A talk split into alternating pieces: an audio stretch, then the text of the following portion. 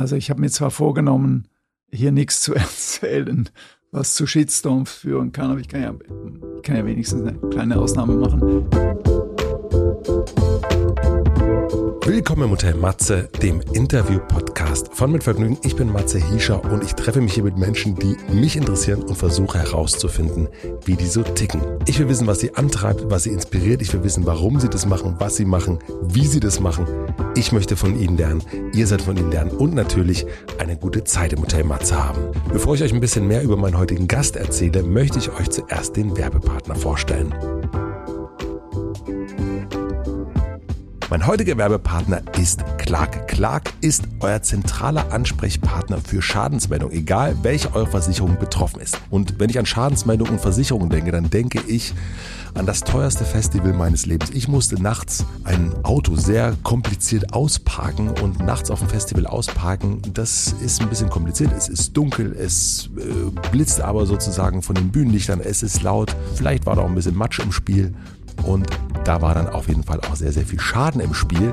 Und das mit den Versicherungen, das hat damals überhaupt nicht geklappt. Mit Clark, da bin ich mir sicher, wäre das besser gelaufen durch die Schadensmeldung über die App wäre das nämlich einfacher gegangen. Einfach anrufen oder den Schaden abfotografieren und in der App melden und Clark kümmert sich um die Abwicklung mit eurem Versicherer. Clark gibt allen Podcast-Hörerinnen und Hörern einen Shopping-Gutschein von bis zu 30 Euro für Brands wie Zalando oder iTunes. Einfach die Clark-App herunterladen oder direkt auf die Webseite gehen, clark.de, Clark schreibt man mit C, für Deutschland oder goclark.at für Österreich und bei der Registrierung den Gutscheincode Matze eingeben.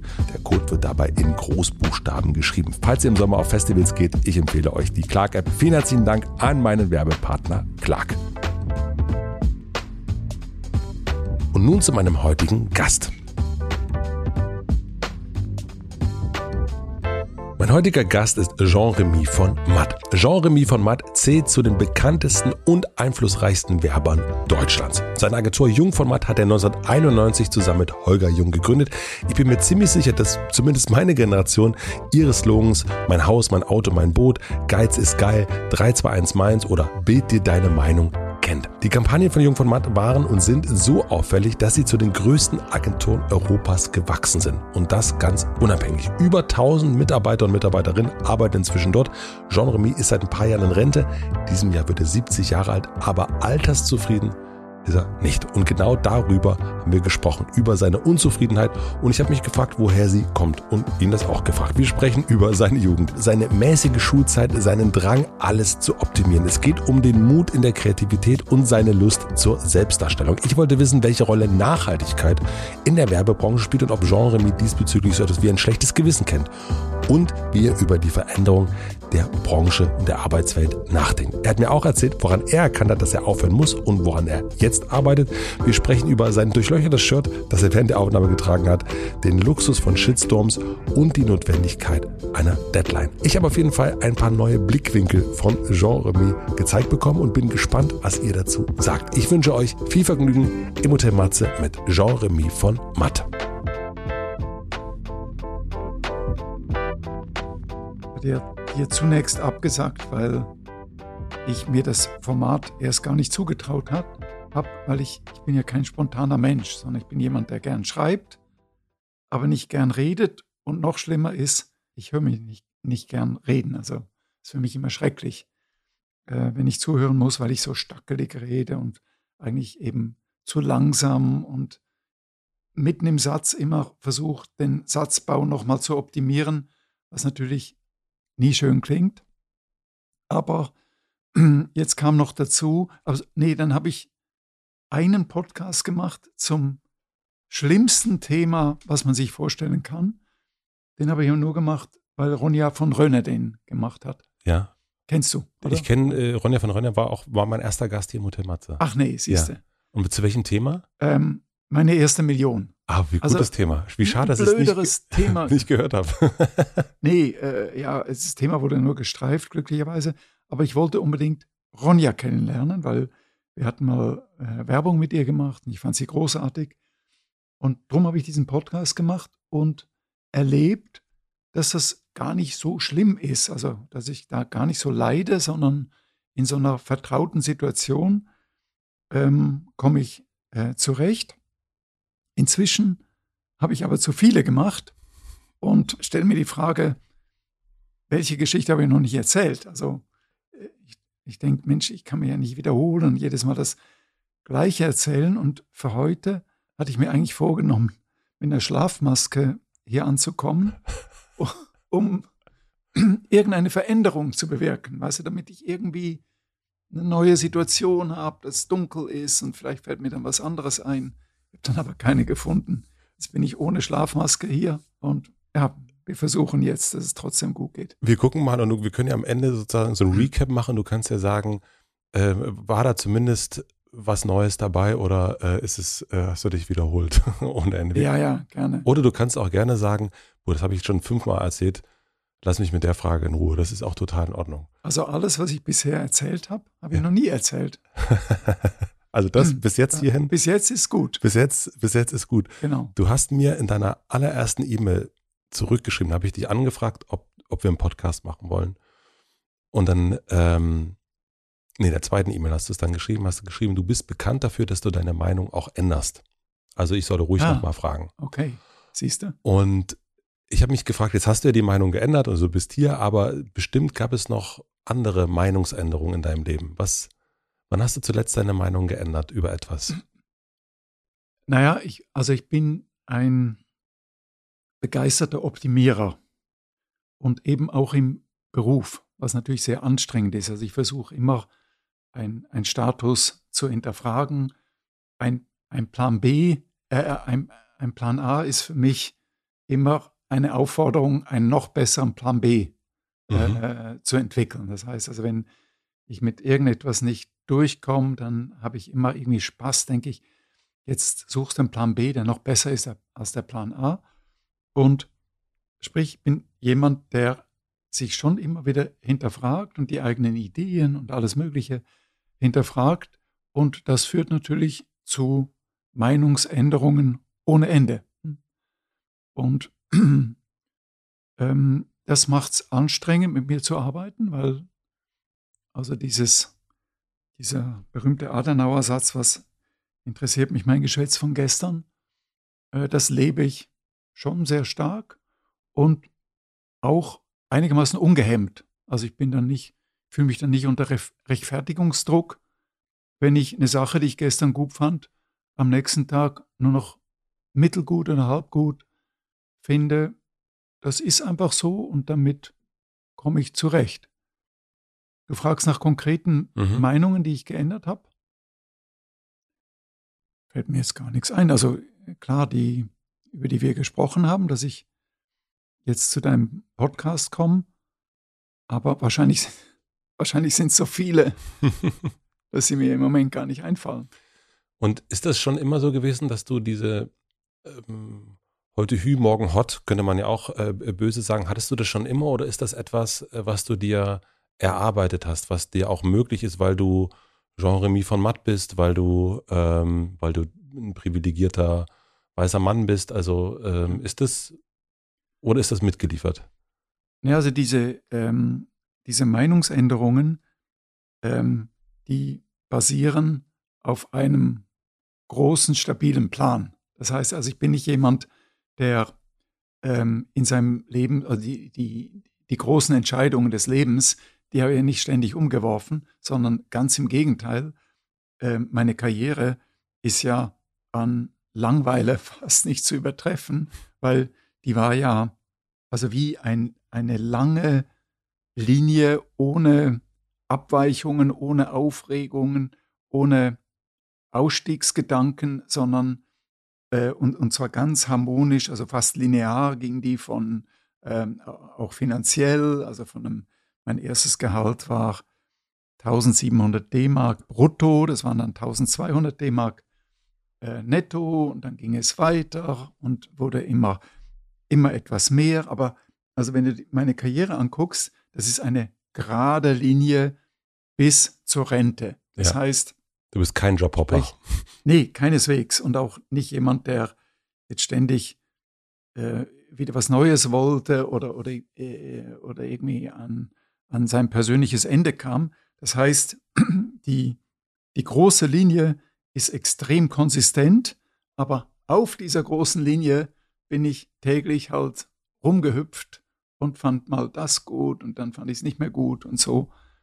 Ähm, also das heißt, und, und ich glaube, das ist auch wichtig. Also wenn man jemand ist, der gerne optimiert oder immer nach, dem, nach der Kuh mit den noch größeren Hörnern sucht, dann ist es ganz gut, wenn das alles auf, einem, auf einer Schiene stattfindet, also auf einer, auf einer ruhigen, geraden Strecke und nicht auch noch die Basis äh, wackelt. Also das, ähm, oder mal anders formuliert, es ist ganz gut, wenn man, wenn das Stammbein sicher steht, mhm. dann kannst du das Spielbein, dann kannst du mit dem Spielbein mehr Experimente anstellen. Ich habe gerade so ans Schwimmen gedacht irgendwie. Also, weil du bist ja auch offen, also wenn du im Schwimmbad bist, Schwimmhalle, dann schwimmst du auf einer Bahn. Und, und irgendwann, also dadurch, dass du immer auf dieser Bahn bist, kannst du dann irgendwann anfangen, dich so zu verändern. Du kannst zu, zu optimieren. Also du kannst sozusagen deine Hände ein bisschen verändern und siehst und deine Beine, deinen Kopf ein bisschen anders machen. Und du merkst dann eigentlich, dadurch, dass du immer diese eine Bahn ja. hin und zurück, kannst du dich eigentlich dann verbessern, also auch optimieren weil du eben auf dieser Bahn bist. Wenn du die ganze Zeit rausspringst, läufst, äh, Tennis spielst, wieder reinspringst, also dann hast du nicht diese Möglichkeit, diese Feinjustierung zu machen, habe ich gerade gedacht. Ja, da, äh, äh, genau, da ist was dran. Ähm, wobei ich beim Schwimmen optimiere ich mich schon lange nicht mehr. Also da habe ich irgendwann irgendwie einen Stil mir angewohnt, der sicher komplett falsch ist, aber ich habe jetzt auch keine, keine Veranlassung, äh, äh den zu optimieren. Aber ich schwimme oft und das am liebsten in leeren Schwimmbecken. Also ich mag nicht, wenn andere Leute da quer schwimmen. Und ich mag auch keine großen Schwimmbecken. Ja. Und ähm, als wir haben zu Hause ein Schwimmbad und da wurde gesagt, Mensch, willst du nicht eine Gegenstromanlage einbauen, weil es so kurz und so. habe ich gesagt, nee, nee. In meinem Alter ist Wendigkeit viel wichtiger als Ausdauer. Und bei diesem kurzen Schwimmbecken muss ich ständig wenden und das ist großartig für mich. Also, ah. also das heißt, Wendigkeit finde ich äh, in meinem Alter eine ganz wichtige, also sowohl geistig als auch körperlich. Ja, ja, das wollte ich gerade äh, sagen. Mhm. Eine wichtige Qualität. Und warum eine Gegenstromanlage, das ist irgendwie auch unangenehm. Das ist ja gegen den Strom schwimmen. Ja. Und so, also das finde ich äh, auch energetisch völlig gaga. Also man, man strengt sich an, man gibt sich Mühe und da strengt sich jemand dagegen an und es kostet auch noch Strom, macht Lärm und so. Nee, nee, ich, hab, ich liebe kurze Schwimmbäder, sechs Meter, acht Meter, das ist super. Und die Wendigkeit, da, das werde ich das nächste Mal, wenn ich in der Schwimmhalle bin, dran denken, weil ich immer diese Umkehren, das ja. nervt mich irgendwann. Aber so zu sehen, zu sagen, damit, daran kann man so Wendigkeit üben, ja. also nicht nur für den Körper, sondern auch für den Geist, weil das ist ja, überträgt sich ja trotzdem irgendwann. Genau. Und für mich ist immer ein Schwimmbad, ah, 25 Meter, mega gut. Und ich werde in Zukunft, glaube ich, mal gucken, ob ich eher so, äh, oder ich klingel bei denen und sage, kann ich, kann ich mal schnell ja. wenden kommen. Nee, mag ich gar nicht. Diese riesen Schwimmbäder, nee, ganz fürchterlich. Also 25 Meter oder 50 Meter. Äh, sehr unangenehm fühle ich mich. Völlig verloren. Völlig verloren, verstehe ich. Du hast mal gesagt, dass deine Bedürfnisse auf einen Bierdeckel passen. Hast aber nicht gesagt, was deine Bedürfnisse sind. Äh, jetzt habe ich schon eins, Wendigkeit, würde ich sagen, scheint ein Bedürfnis zu sein oder wendig zu bleiben. Was sind so andere Bedürfnisse, die du hast?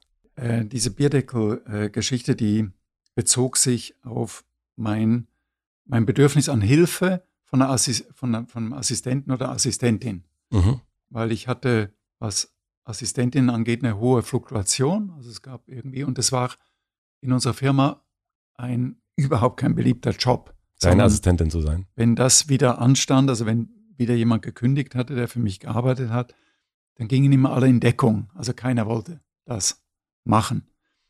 Einer hat sogar gekündigt, also nur weil sie Angst hatte, dass sie diesen Job äh, bekommt. Und ich habe mich damit verteidigt, dass ich gesagt habe, so kompliziert bin ich nicht. Ich kann alles, was ich brauche, passt auf einen Bierdeckel. Also, äh, und ich, ich, das ist meine Vorstellung, die, die Wirklichkeit wird sicher etwas komplizierter sein. Ne? Also ich bin eben schon in gewisser Weise, es gibt ja Kollegen oder, oder Chefs, die irre kompliziert sind, was Unterbringung angeht oder so. Also da muss das Hotelzimmer muss das haben, mindestens so viel Quadratmeter und das Badezimmer muss so sein und so gekachelt. Und also es gibt sehr viele Sachen, wo ich komplett anspruchslos, also wo mir alles wurscht ist. Ähm, und dann gibt es andere Sachen, simple Dinge, die erfüllt sein müssen. Und da, das braucht eine gewisse Eingewöhnung, aber die Assistentin, die ich seit vielen Jahren habe, jetzt äh, stabil habe, die hat sich perfekt in mich eingefühlt. Die spürt, spürt mich, sie weiß genau, was mir fehlt, was ähm, sie, sie sieht voraus, was ich falsch mache und so weiter. Also die hat das perfekt. Ähm, also es, besser geht's nicht, muss ich sagen. Jetzt bin ich aber gespannt, was das für Bedürfnisse sind. Na, naja, also ich bin jemand, der zum Beispiel, wenn er eine Reise macht, dann versuche ich, das immer zu optimieren. Das heißt, also beispielsweise, ich übermorgen fahre ich nach Frankfurt im Zug und ich möchte dann nicht nur einen Termin machen, sondern ich möchte möglichst viele Termine machen. Also ich möchte möglichst äh, die Zeit gut nutzen und dann das noch und das noch und das noch. Und äh, das ist dann manchmal so ein bisschen kompliziert, dass äh, jemand sagen könnte, ja, aber den, warum willst du den treffen? Der ist doch völlig unwichtig für dich. Und ich sage, ja, einfach weil ich in Frankfurt bin und dann kann ich das, äh, dann kann ich das erledigen und so. Ähm, hm. Das ist so eine äh, Manie von mir. Also ich möchte eine Reise optimieren. Ich möchte zurückkommen und sagen, toll, ich habe fünf Termine untergebracht und diese Zugfahrt hat sich wirklich gelohnt. Ich bin ein ganz schlechter Taxifahrer, also Taxinutzer. Äh, Mache ich auch nicht. Also ich fahre praktisch nie Taxi. Du fährst U-Bahn oder? U-Bahn, Straßenbahn, Zug. Ja. Und mit diesen, äh, mit diesen Rollern. Ja. Also Tier und wie die Bolt und so weiter. Mit diesen Rollern fahre ich. Oder ich äh, äh, gehe zu Fuß. Taxi tue ich mich irre schwer. Also das mache ich nur im äußersten Notfall, weil ich ständig einen besseren Weg kenne. Also ich, es macht mich krank, wenn ein Taxifahrer anders fährt, als ich fahren würde. Ja. Und ich mag es dann auch nicht sagen. Also manchmal sage ich als Frage, stelle ich es dann höflich. Mhm. Ich sage, wäre nicht besser gewesen, wenn wir vorher rechts abgebogen äh, wären. Meistens kommt dann ein Nein oder so. Man Aber, ist auch wahnsinnig unbeliebt als, als, als Fahrer dann in dem Moment. Ja, ja. klar, mal, genau. Ähm, aber, aber mich wirkt, also ich bin, mich wirkt das dann innerlich, wenn ich denke, Mensch, ich wäre jetzt da rechts abgebogen, weil ich kenne genau die nächste Ampel und es geht viel schneller ja. und der Taxifahrer fährt anders und so. Ich mag das nicht, sondern äh, da bin ich also völlig schon ein bisschen gestört, kann man sagen. Und darum fahre ich äh, ganz selten Taxi. Also U-Bahn ist, viel, äh, U-Bahn ist für mich viel angenehmer. Das. Da gibt es auch das eine oder andere zu optimieren bei der U-Bahn, würde ich sagen. Aber ähm, Klar. ich höre so ein bisschen raus, dass es dir darum geht, also dein Bedürfnis ist eigentlich nach dem besseren Weg zu schauen. Und dass jemand, der mit dir zum Beispiel arbeitet oder der einen Bierdeckel hinlegt äh, und wo du dein Bedürfnis drauf schreibst, dass, dass man da, da würde man eben lesen, ich, ich will den, den bestmöglichen Weg gehen. Und auch immer gucken, ob es noch vielleicht einen, noch einen, besseren gibt. Einen besseren gibt. Ja, ja. Das ist, äh, äh, wie gesagt, das ist so ein bisschen bei mir Grundantrieb. Also quasi der Plan B, der noch besser ist als Plan A. Ne? Ja. Das ist so tief im, in mir verwurzelt. Also, äh, also immer wenn ich, wenn irgendetwas vorgeschlagen wird oder ich etwas vorhabe, dann denke ich immer drüber nach, Mensch, gäbe es noch einen anderen Weg, also gäbe es noch eine andere Möglichkeit, das Ziel noch besser zu erreichen oder so. Also dieser, dieses Optimieren. Und das bezieht sich jetzt nicht nur auf Reisen oder, oder auf, sondern grundsätzlich. Also alles, was man sich vornimmt, jede Idee oder so. Äh, ich habe immer Lust darauf, also genauso wie äh, ältere Menschen gern Kreuzworträtsel äh, äh, lösen, habe ich großen Spaß daran, aus einem Plan A einen noch besseren Plan B zu machen. Und hast du mal rausgefunden, woran das liegt? Also woher diese, dieser Optimierungs, ich benutze man das Wort Wahn? Ich weiß ja, es nicht, ob doch, es schon ein Wahn ist. Doch, doch, Wahn ist nicht, nicht verkehrt. Das ist ein, woher der kommt? Ähm, äh, nee, das, äh, ich denke, also ich denke Was sagt deine dabei oft an meine Mutter. Meine Mutter war eine radikal lösungsorientierte Person. Ja. Die hat also immer, die hat immer in Lösungen gedacht. Das war fast schon geradezu faszinierend. Und das habe ich mir, also irgendwie habe ich mir das nicht nur angeeignet, sondern teilweise bis zum Exzess äh, gebracht. Und natürlich führt das auch zu Diskussionen. Also jetzt ähm, mit meiner Frau, wenn dann irgendwie, also angenommen, unser Sohn war zu Hause und hat nicht aufgeräumt. Ja. Und meine Frau sagt, du, der hat nicht aufgeräumt. Und anstatt dass ich dann sage, ja, ich rufe ihn an, dass er noch aufräumen soll oder so, räume ich auf. Ja. Also ich mache es dann selbst oder so. Und dann sagt er, nicht du sollst es aufräumen, das soll er machen. Dann sage ich, ja, aber es geht ja viel schneller, wenn ich es mache. Ja. Mhm. Weil das geht viel schneller, als ihn jetzt eine WhatsApp zu schicken und dann irgendwie eine dumme Antwort äh, zu kriegen. So. Also das heißt, mir ist dann alles wurscht, Gerechtigkeit und was auch immer, sondern ich will es einfach vom Tisch haben. Ich Ja. will es lösen. Und so war meine Mutter. Und ich meine, ich habe es Den- zum Exzess du, hast, gebracht. du hast sie übertrumpft. Und was musste sie radikal lösen? Also was waren ihre, ihre Aufgaben? Sie hat bei deinem Vater auch gearbeitet. Dein Vater war Verleger, hatte eine Buchhandlung und sie hat dort dann als äh, Buchhalterin mitgearbeitet, so was ich gelesen habe. Genau, genau. Also da musste sie äh, nicht viel, also sie hat einfach die, die, die Buchführung gemacht für meinen Vater und so. Ansonsten war sie unsere Mutter und Mhm. hat uns, sie war jetzt keine wirkliche Hausfrau oder keine, keine leidenschaftliche Hausfrau oder auch keine, äh, keine Köchin, was dann auch abfärbt auf mein Essverhalten. Ähm, aber sie hat viel mit uns gemacht, also sie hat sich viel um die Kinder gekümmert und eben dort, also beispielsweise, wenn wir im Sommer auf die Idee kamen, wir Kinder, dass wir Skilaufen wollen, dann hat sie das irgendwie möglich gemacht. Oh, wow. Also dann hat sie irgendwie im Garten äh, mit Schmierseife so einen Hügel ähm, und, und dann hat sie uns irgendwie Bretter gegeben äh, oder, oder die Skier äh, gegeben und dann sind wir halt auf Schmierseife so einen Hügel runtergerutscht. Also das war, sowas war typisch für meine Mutter. Die hat dann nicht gesagt, ja was, ihr wollt Skilaufen, geht doch lieber schwimmen. Wir haben Sommer Mhm. und wir werden ja sicher im Winter, werden wir wieder eine Woche in, in Ski, Skiurlaub gehen. Nee, nee, meine Mutter hat dann, ach, ihr wollt Skilaufen? Okay, dann überlege ich mir, wie das geht und dann hat sie Schmierseife besorgt. Das ist so äh, eins, eins der vielen Beispiele. Anderes interessant, äh, ganz niedliches Beispiel war, dass ich wollte nie Rotkraut essen. Ne? Das schmeckte, oder wir Kinder wollten das nicht, schmeckte uns halt nicht. Und eines Tages fragt meine Mutter beim Abendbrot ganz beiläufig, möchte noch jemand etwas Starkwerder? Mhm. Und wir, wie, was ist Starkwerder? Und sagt sie, ach, man nennt das so, weil es so stark macht. Und sofort fingen wir an, dieses Zeug zu essen.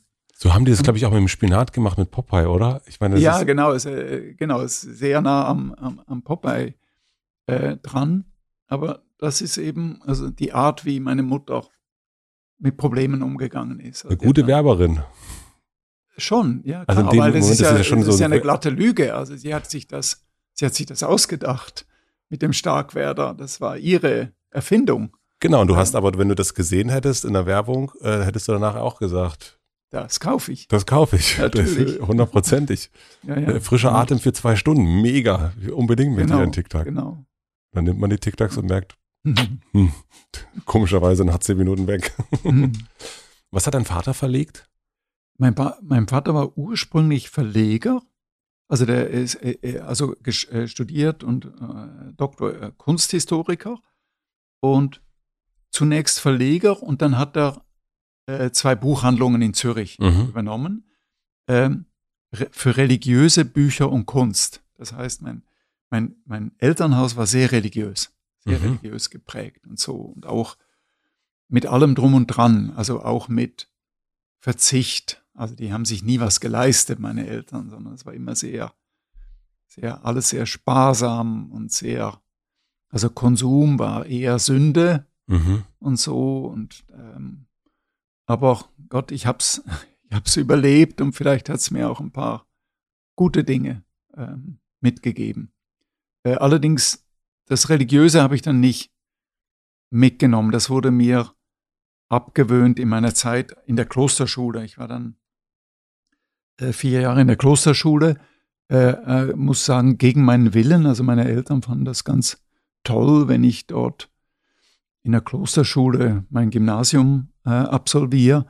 Das ist aber eher schief gegangen. Also das fand ich, äh, das war eine, äh, ich finde, aus heutiger Sicht eine harte Zeit. Also heute, ich glaube, das wäre heute verboten, ähm, wie wir dort untergebracht waren. Also ich sage immer, das war, äh, das war strenger als heute im Jugendstrafvollzug, mhm. weil wir durften nichts. Wir waren gefangen in Mauern.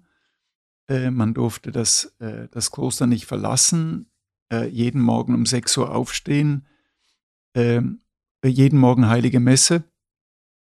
Teilweise dann gab es äh, Exerzitien, wo man nicht miteinander reden durfte, sondern nur lesen durfte und so weiter.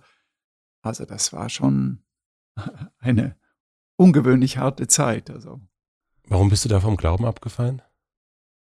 Naja, wenn man vier Jahre lang jeden Tag in die, in die Kirche geht oder so, also irgendwie, ich, ich war dann äh, sehr, äh, sehr froh, als das vorbei war. Und ähm, damals, ich weiß noch, da, damals gab es die Zeitschrift Konkret, ich weiß nicht, ob es die heute noch gibt, das war so eine, irgendwie so äh, Richtung Anarcho. Und da war ein Kirchenaustrittsformular, das, mhm. man, das man ausschnibbeln konnte und ausfüllen und so. Das habe ich sofort äh, genutzt. Kaum war ich aus dem Internat raus und äh, habe mein erstes Geld verdient, weil ich habe dann auch gemerkt, das ist ja gar nicht so günstig. Ähm, ähm, also wie gesagt, 1700 brutto und 10 Prozent der Steuern gingen an die Kirche. Das fand ich dann unnötig. Und wie fanden das deine Eltern, dass du ausgestiegen bist, ausgetreten bist?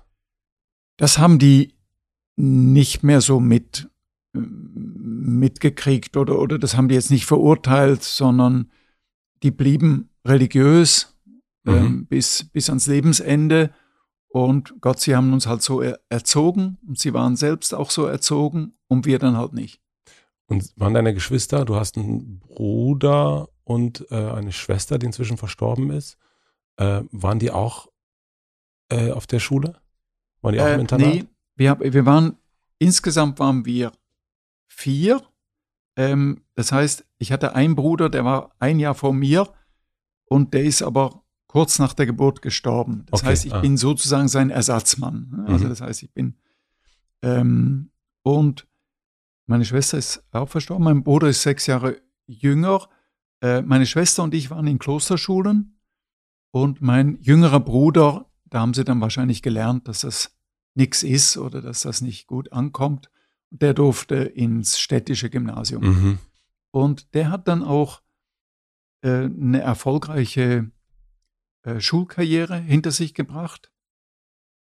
Halt in einer, in einer freien Umgebung. Und ich hatte die nicht. Also ich war, ich will nicht sagen ein schlechter Schüler, weil ich finde, schlechter Schüler klingt so, als das klingt so schlecht. Also es klingt wie mhm. schlechter mhm. Mensch. Also als wäre ich Stimmt. immer laut und aufsässig gewesen, äh, hätte geschwänzt und hätte Mädchen an den Haaren gezogen oder so. Nee, ich war ein erfolgloser Schüler, weil ich habe mich bemüht, ähm, äh, einigermaßen bemüht, aber ich habe es halt nicht geschafft. Und es war auch es war ein altsprachliches äh, Gymnasium. Eine andere Möglichkeit gab es nicht im, im, Kloster. Das heißt, Griechisch und Latein waren die wichtigsten Fächer. Ja. Äh, und auch die zeitintensivsten Fächer. Und ich bin kein, äh, nie ein Sprachtalent gewesen und irgendwie, es war einfach, es war falsch für mich. Aber es war die falsche Ausbildung, die mir nie Spaß gebracht hat und eigentlich schade. Also Kannst du dir erklären, warum, also du bist ja ein sehr, jetzt ein sehr disziplinierter Mensch, ein, ein, ein optimiert, Charaktermensch, ja. warum das in der Schule dann nicht hingehauen hat? Also, dass du, also eigentlich habe ich, also so wie ich dich in der Vorbereitung kenne und wie du mir jetzt ja. gegenüber sitzt, habe ich das Gefühl, na, wenn der sich was vornimmt, dann findet der eine Lösung und findet sogar noch eine zweite Lösung, um dahin zu kommen. Ähm, was hat dich in der Schule verhindert? Ähm, äh, naja, das kann man sich heute fast nicht mehr vorstellen, aber das war früher schon eine Zeit, also als ich groß geworden bin, ich bin ja 52 geboren, da waren die, äh, die Eltern noch sehr autoritär. Also das mhm. waren meine, meine, Eltern, das waren Autoritäten. Ich glaube, bei meiner Mutter zu Hause, meine Mutter hat mir erzählt, dass sie ihre Eltern, die, die kommt aus Belgien, also französischsprachiger äh, Haushalt, Eupen, ne? und die haben ihre Eltern gesiezt. Mhm. Auch, ne? Also das war, äh, also wir haben unsere Eltern nicht gesiezt, aber irgendwie der, der, Respekt war ähnlich. Also wir hätten nie irgendwie das Wort erhoben gegen meine Eltern als Kind. Ich hätte nie oder Widerworte oder irgend so, sondern das heißt, man hat also praktisch bis 18 habe ich gemacht, was meine Eltern äh, von mir verlangt haben oder, oder da war ich also nicht sehr, ähm, da gab es nicht viel Protest äh, von mir, sondern erst hinterher habe ich dann meinen äh, Weg gesucht und meine Eltern hatten einfach die Vorstellung, äh, wie gesagt, Vater Kunsthistoriker, ähm, äh, Mutter Dolmetscherin, also sie, sie fanden irgendwie äh, Sprachen für mich wichtig und Altsprachen, alte Sprachen äh, eben auch wichtig und sie wollten mich in so eine Richtung mhm. also, ähm, äh, bringen, die mir überhaupt nicht überhaupt nicht lag. Also ich glaube, heute wird man das nicht mehr machen.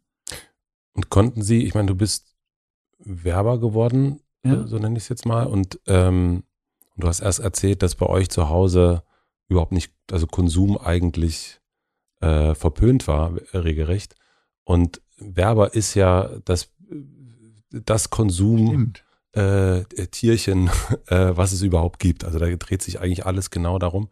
Ist das so eine Auflehnung gewesen? Oder konnten Sie es überhaupt nachvollziehen, dass du dann, dass du das werden willst, dass du möchtest, dass sich Leute eben die Wohnung vollstellen oder das Haus? Äh, ja, das, also sie waren dann schon äh, glücklich, dass ich etwas gefunden habe, was mir Spaß macht und dort dann auch meinen Weg gemacht habe. Und auch so insofern stolz, dass mein Vater hat dann immer wieder mal, wenn irgendwas in der Zeitung erschien, hat er das ausgeschnitten und mir geschickt und so weiter. Ähm, die haben meinen Beruf Werber, das haben die jetzt nicht so in die Nähe von Konsum gebracht, sondern eher in die Nähe von Kreativität, PR, Journalismus oder so.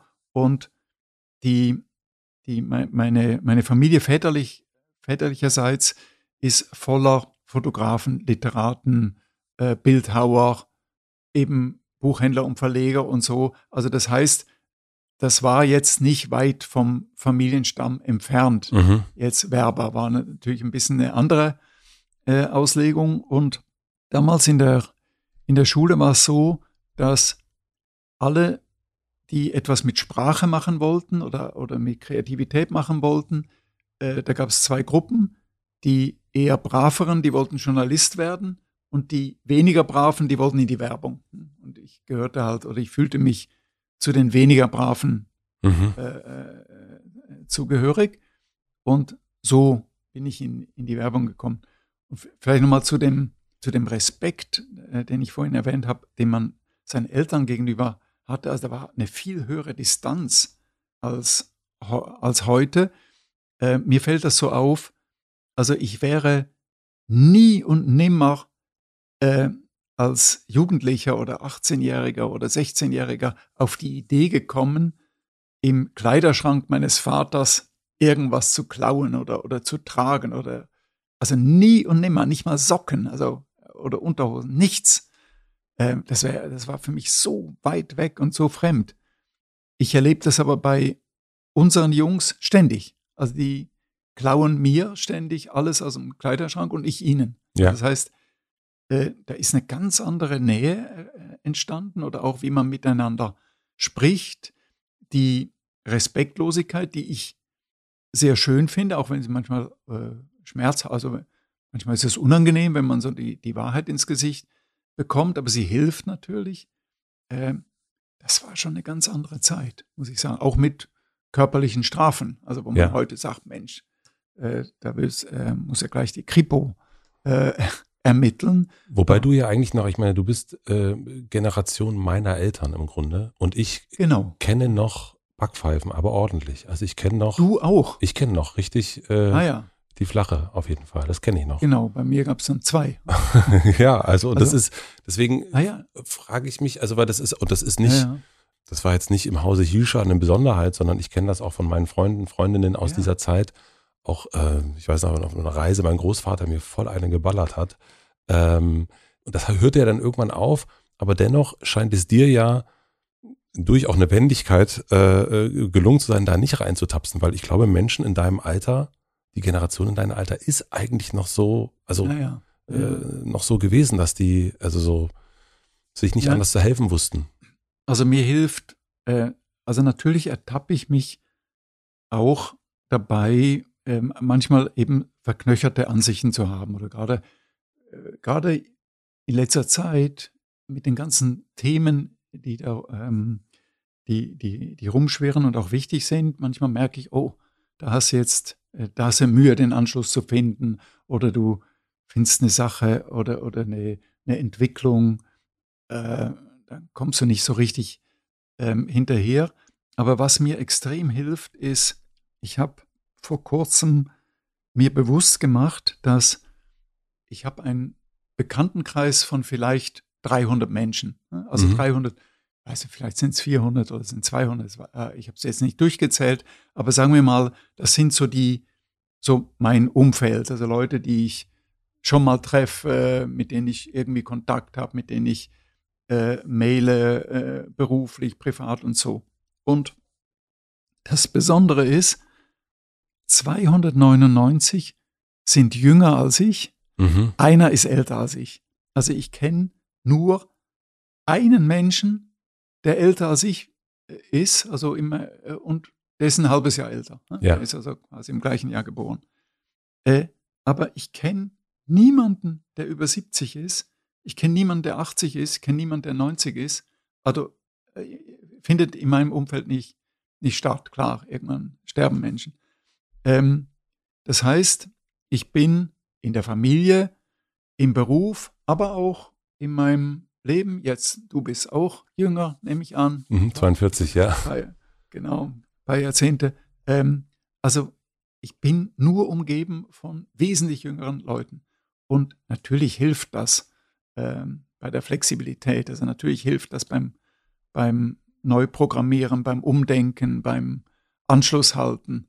Äh, aber trotzdem, ähm, manchmal muss ich manchmal stolpere ich oder manchmal muss ich mir einen Ruck geben, muss ich sagen, okay, jetzt ähm, überdenk das jetzt nochmal deine, deine alte Altherrenhaltung. Ja, also. da komme ich gleich nochmal dazu, diesen Verknöcher, das interessiert mich, aber ich habe, ähm, ich habe, also wie gesagt, ich bin jetzt 42 und ich habe ähm, lange, und wahrscheinlich ging es dir ähnlich, auch davon profitiert. Das hört sich jetzt so als würde man nur danach suchen, wie man profitiert davon. Aber ich habe ältere Freunde und habe davon profitiert, auf jeden Fall. Also das ist eher, weil ich da viel mitgenommen habe und mir viel so, ich, ich äh, nenne es auch so Dorfälteste.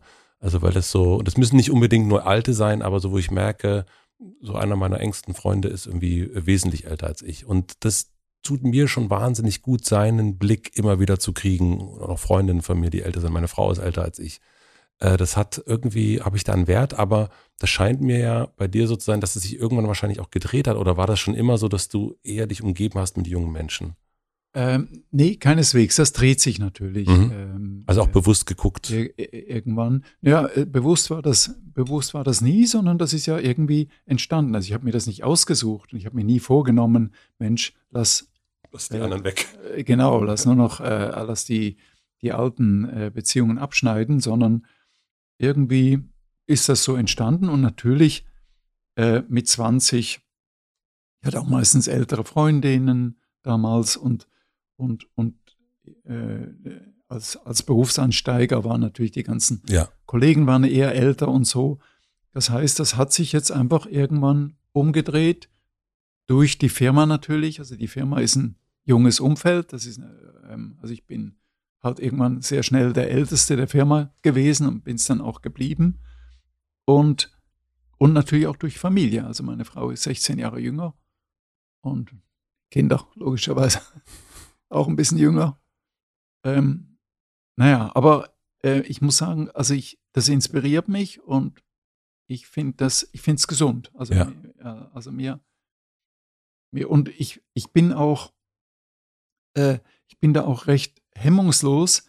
Also wenn jetzt, wenn wir irgendein in, in Laden gehen, also in ein Restaurant oder was auch immer, oder, oder auch zu einer Party oder so, mich stört das jetzt nicht wahnsinnig, wenn ich der Älteste bin oder wenn da jetzt äh, Durchschnittsalter äh, 30 ist und ich hänge da rum. Also mich, mich, also das ist nicht so, dass ich mich dann unwohl fühle und denke, oh Gott, und äh, die gucken mich sicher schon an oder so, sondern irgendwie, also ich, ich, ich fühle mich wohl und solange es niemand stört. Und gucken sie dich an oder gucken sie dich nicht an? Nee, eher nicht. Also ich fühle fühl mich nicht, nicht speziell wahrgenommen oder nicht so, also ich habe nicht den Eindruck, dass man mit Fingern auf mich zeigt und sagt, oh, Gott. der Obi, Obi oh, hat sich verehrt. Aber einen Stuhl. Genau. Wer hat einen Stuhl, ja, genau. ähm, ja. Und bei welchen Sachen, du hast erst gesagt, verknöchert, was sind so Sachen, wo du nicht mehr, wo du gemerkt hast, ah, irgendwie so richtig, das checke ich jetzt nicht mehr? Naja, ja, ich, also ich habe mir zwar vorgenommen, äh, hier nichts zu erzählen, was zu Shitstorms führen kann, aber ich kann ja, ich kann ja wenigstens eine kleine Ausnahme machen. Also eine. Hauptsache, du hast es noch nicht erzählt, das ist das Wichtigste. Nee, das habe ich noch nicht erzählt. Nee, habe ich mich noch nicht getraut zu erzählen, weil es ist ein streng, eine streng familiäre Sache. Da, darüber rede ich nur mit meiner Frau. Ähm, also, äh, aber das ist wirklich jetzt so eine äh, Altherren-Geschichte, äh, ist ja wirklich schlimm, aber ich, ich lerne dazu. Ich finde, dass natürlich hohe Schuhe sind ungesund. Ne? Also High Heels sind ungesund, äh, Pumps sind, Pumps sind un ungesund und so weiter. Und meine Frau hatte immer äh, oder sehr oft hohe Schuhe getragen und so. Und ich weiß, dass das jetzt gesundheitlich äh, bedenklich ist. Jetzt ist die Mode so, dass alle, äh, alle flach rumlaufen. Ja. Und ich finde es einfach äh, nicht so schön. ähm, aber das ist halt so, das ist wirklich äh, alter Mann. Und meine Frau auch, die läuft jetzt auch mit äh, Sandalen rum und, und hat das irgendwie völlig abgeschafft. Ich denke ja, gut für die Gesundheit, aber es gefiel mir halt besser mhm. andersrum. Und ich hoffe, dass irgendwann die Mode diese Kurve wieder kriegt, weil irgendwie sieht es eleganter aus, was weiß ich. Ich glaube aber, ja, ist ein schwieriges Thema, weil klar, Shitstorm verdächtig, also da mache ich mich natürlich angreifbar. Ähm, ja, aber das ist jetzt so eine, eine Sache, wo ich dann schon lerne, okay, es ist gesünder und wenn alle, also wenn das, wenn alle Frauen flach laufen, also dann ist das wie ein, eine weltweite Abrüstung ja. und, und führt wieder zu einem Gleichstand und äh, man muss dann einfach den Blick verändern oder die, die ähm, also du hast sozusagen, ja. du verstehst das schon, aber das ist, du findest es, also das ist wie so ein bisschen, man versteht schon, dass Leute zu, also ich verstehe, warum Menschen, äh, keine Ahnung, zu McDonalds gehen. Ähm, ich kann das total nachvollziehen, aber trotzdem muss ich es ja nicht gut finden.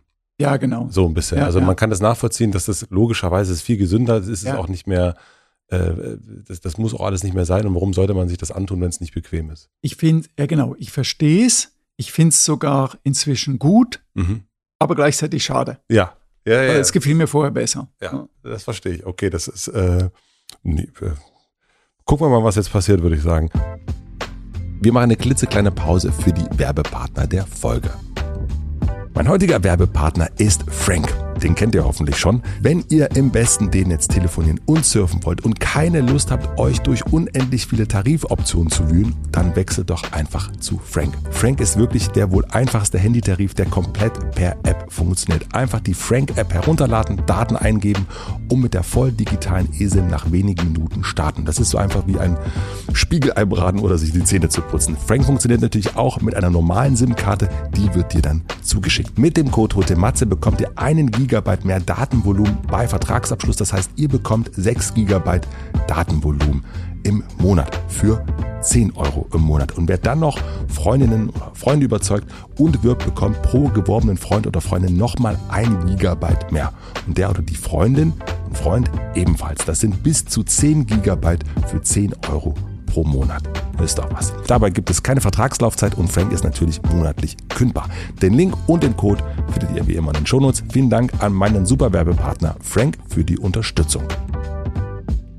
Mein heutiger Werbepartner ist mal wieder Heineken. Prost Heineken, mein liebster Dauerwerbepartner hier Mutter Matze, weil diese Dauerwerbepartnerschaft schon Jahre geht. Ich freue mich sehr, dass Heineken dabei ist und ich freue mich auch, dass Heining bei den Spätis hier um die Ecke bei mir zu Hause und am Wochenendgrundstück jetzt auch dabei ist. Ich habe, muss ich zugeben, meine Späti-Freunde immer wieder danach gefragt, wenn sie es nicht im Sortiment hatten. Tröpfchenfoltermethode nenne ich das. Und dann fragt man einfach immer wieder und irgendwann haben sie es da. Für mich auch wirklich gerade wichtig, weil ich bin gern draußen aktuell, ich bin gern unterwegs, spaziere ein bisschen, sitze irgendwo am Wasser und dann freue ich mich, wenn ich Heinigen nur Null trinken kann und eben mein Späti-Freund, meine Späti Freundin das auch vorrätig hat. Und so könnt ihr es natürlich auch machen. Ich wünsche euch auf jeden Fall gute Momente mit eurem Heinigen. Schickt mir gern Fotos auf Instagram, taggt mich gern. Das freut mich wahnsinnig, wenn ihr beim Heinigen 00 trinken an mich denkt. Ich denke auch an euch. Vielen herzlichen Dank an Heineken für die Werbepartnerschaft. Und nun zurück zur Folge. Du hast erst schon von dieser Unzufriedenheit erzählt und ähm, ich habe in der Vorbereitung habe ich äh, gelesen, dass du Marian, nee, Marienerscheinung hattest. Fünf Marienerscheinungen. Das, Ja. hat, das kommt eigentlich daher, dass man meint, man hat die heilige Mutter Maria gesehen. Daher kommt die Begrifflichkeit. Du sagtest, du hattest fünf und eine davon war, dass du äh, die Rolling Stones I Can Get No Satisfaction gehört hast, Ja. zusammen mit deiner Schwester und eine andere war in Bezug auf eine, auf eine Werbung von Avis oder Herz, äh, die du auswendig kannst. Irgend sowas. Also ich bin, bin mir nicht ganz äh, sicher, aber ähm, warum hat dich dieses I can get no satisfaction, also ich Mhm. kann nicht zufrieden sein, warum hat dich das so elektrisiert? Ähm, genau. Also Marienerscheinung nenne ich hochemotionale Erlebnisse, die sich tief in die Erinnerung Ja. einprägen und die nie mehr aus dem Kopf gehen. Also die ich, äh, auch wenn sie Jahrzehnte zurückliegen, die ich heute noch zeichnen könnte. Die heißen Marien oder Marinen? Marien, Marien. Äh, Marienerscheinungen. Von ne? Maria Das nämlich, ist, ne? Ja. Genau, Marien. also das ist, Mhm. äh, also Marienerscheinung ist ja irgendwie was Religiöses. oder, Ähm, aber bei mir sind es eben, also ich nenne diese hochemotionalen Erlebnisse und die kann ich eben, wenn man so will, an einer Hand äh, abzählen. Und eins der ersten, was ich erinnern kann, ist in der Tat dieses Erlebnis mit meiner Schwester. Ähm, da war ich äh, 13 oder so. Ich, äh, ich, ich kann es auch noch Mhm. genau äh, äh, datieren, weil es war ein Sommer, es war in Graubünden in einem Ferienhaus vor einem Volksempfänger und da kamen die ersten Klänge von I Can Get No Satisfaction. Ähm, der, der Inhalt äh, spielt in dem Fall gar keine Rolle, weil ich konnte gar kein Englisch. So, also das ah, heißt, das heißt, es war, es war die Musik, die mich elektrisiert hat. Äh, Einfach nur diese, dieser Gitarrenriff Mhm. und dann die Stimme von Mick Jagger und so weiter. Das war für mich so ein, man nennt es auch Erweckungserlebnis. Ja. Ne? Also Erweckungserlebnis ist gängiger als Marienerscheinung.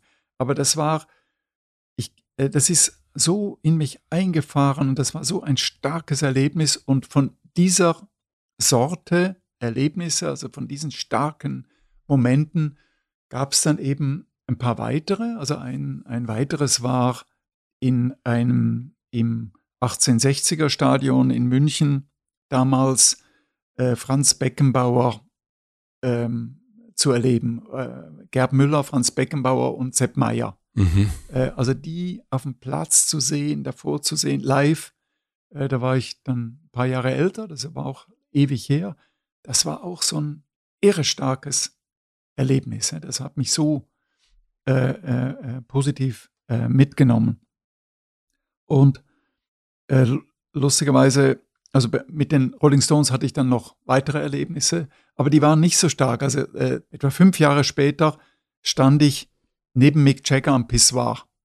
Zufällig. Mhm. Ne? Also weil ich ich war bei einem Konzert, ich kannte den Veranstalter und war dann im gleichen Restaurant wie die Band und so weiter. Dann stand ich am Pissoir. Ich habe das jetzt nicht, ähm, ich habe nicht gewartet, sondern plötzlich stand der neben mir und so äh, schöne Geschichte. Ja? Also, aber das war jetzt nicht ein Erlebnis. Das war jetzt nicht, nicht etwas. Äh, ich erinnere mich mhm. dran, aber das war nicht emotional berührend, sondern einfach schräge Geschichte.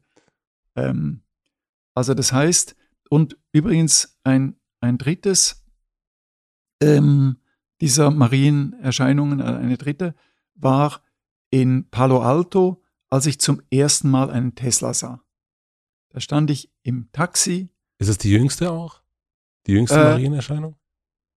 Ja, das könnte die, ja, das müsste die jüngste sein. Das ist, also das war hm. ganz, da gab es die in, in Europa gab es sie nicht. Ich stand, äh, ich saß im Taxi an einer Ampel und vor mir war ein Auto und ich konnte es nicht, und es sah irgendwie cool aus und ich konnte es nicht identifizieren. Ich wusste nicht, was ist das für ein Auto? Habe mich äh, für Autos sehr interessiert.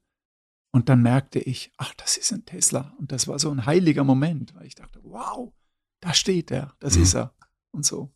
Also das sind Marien, Marienerscheinungen, so wie ich sie verstehe. Und hast du irgendwann diesen Song I Can Get No Satisfaction, weil das ist ja so übergegangen in deiner Arbeit. Also Jung von Matt ist ja sozusagen die gelebte Unzufriedenheit. Also das ist immer wieder, äh, das hast du erst schon einmal kurz erwähnt, aber das ist irgendwie so das Credo, was über, wenn man mit Menschen redet, die äh, daran, darin arbeiten oder gearbeitet ja. haben, ist das irgendwie das, das Thema, wir sind unzufrieden, wir bleiben unzufrieden. Und äh, deswegen habe ich mich so gefragt, wenn da so ein 13-Jähriger sitzt, mit seiner Schwester und dann kommt ja. dieses, dieses Lied äh, und, und es wird dann zum Lebensmotto eigentlich. Ja, wie gesagt, ich konnte kein du Englisch, hast, ja. also ich wusste gar nicht, was das heißt ähm, und ich kann immer noch, ja, also ich spreche nicht sehr gut Englisch, also natürlich weiß ich halt, wie es heißt, aber die, ähm, die Geschichte, wir bleiben unzufrieden, die hat überhaupt keinen Bezug, hat zu, keinen Bezug. Äh, äh, zu dem Song.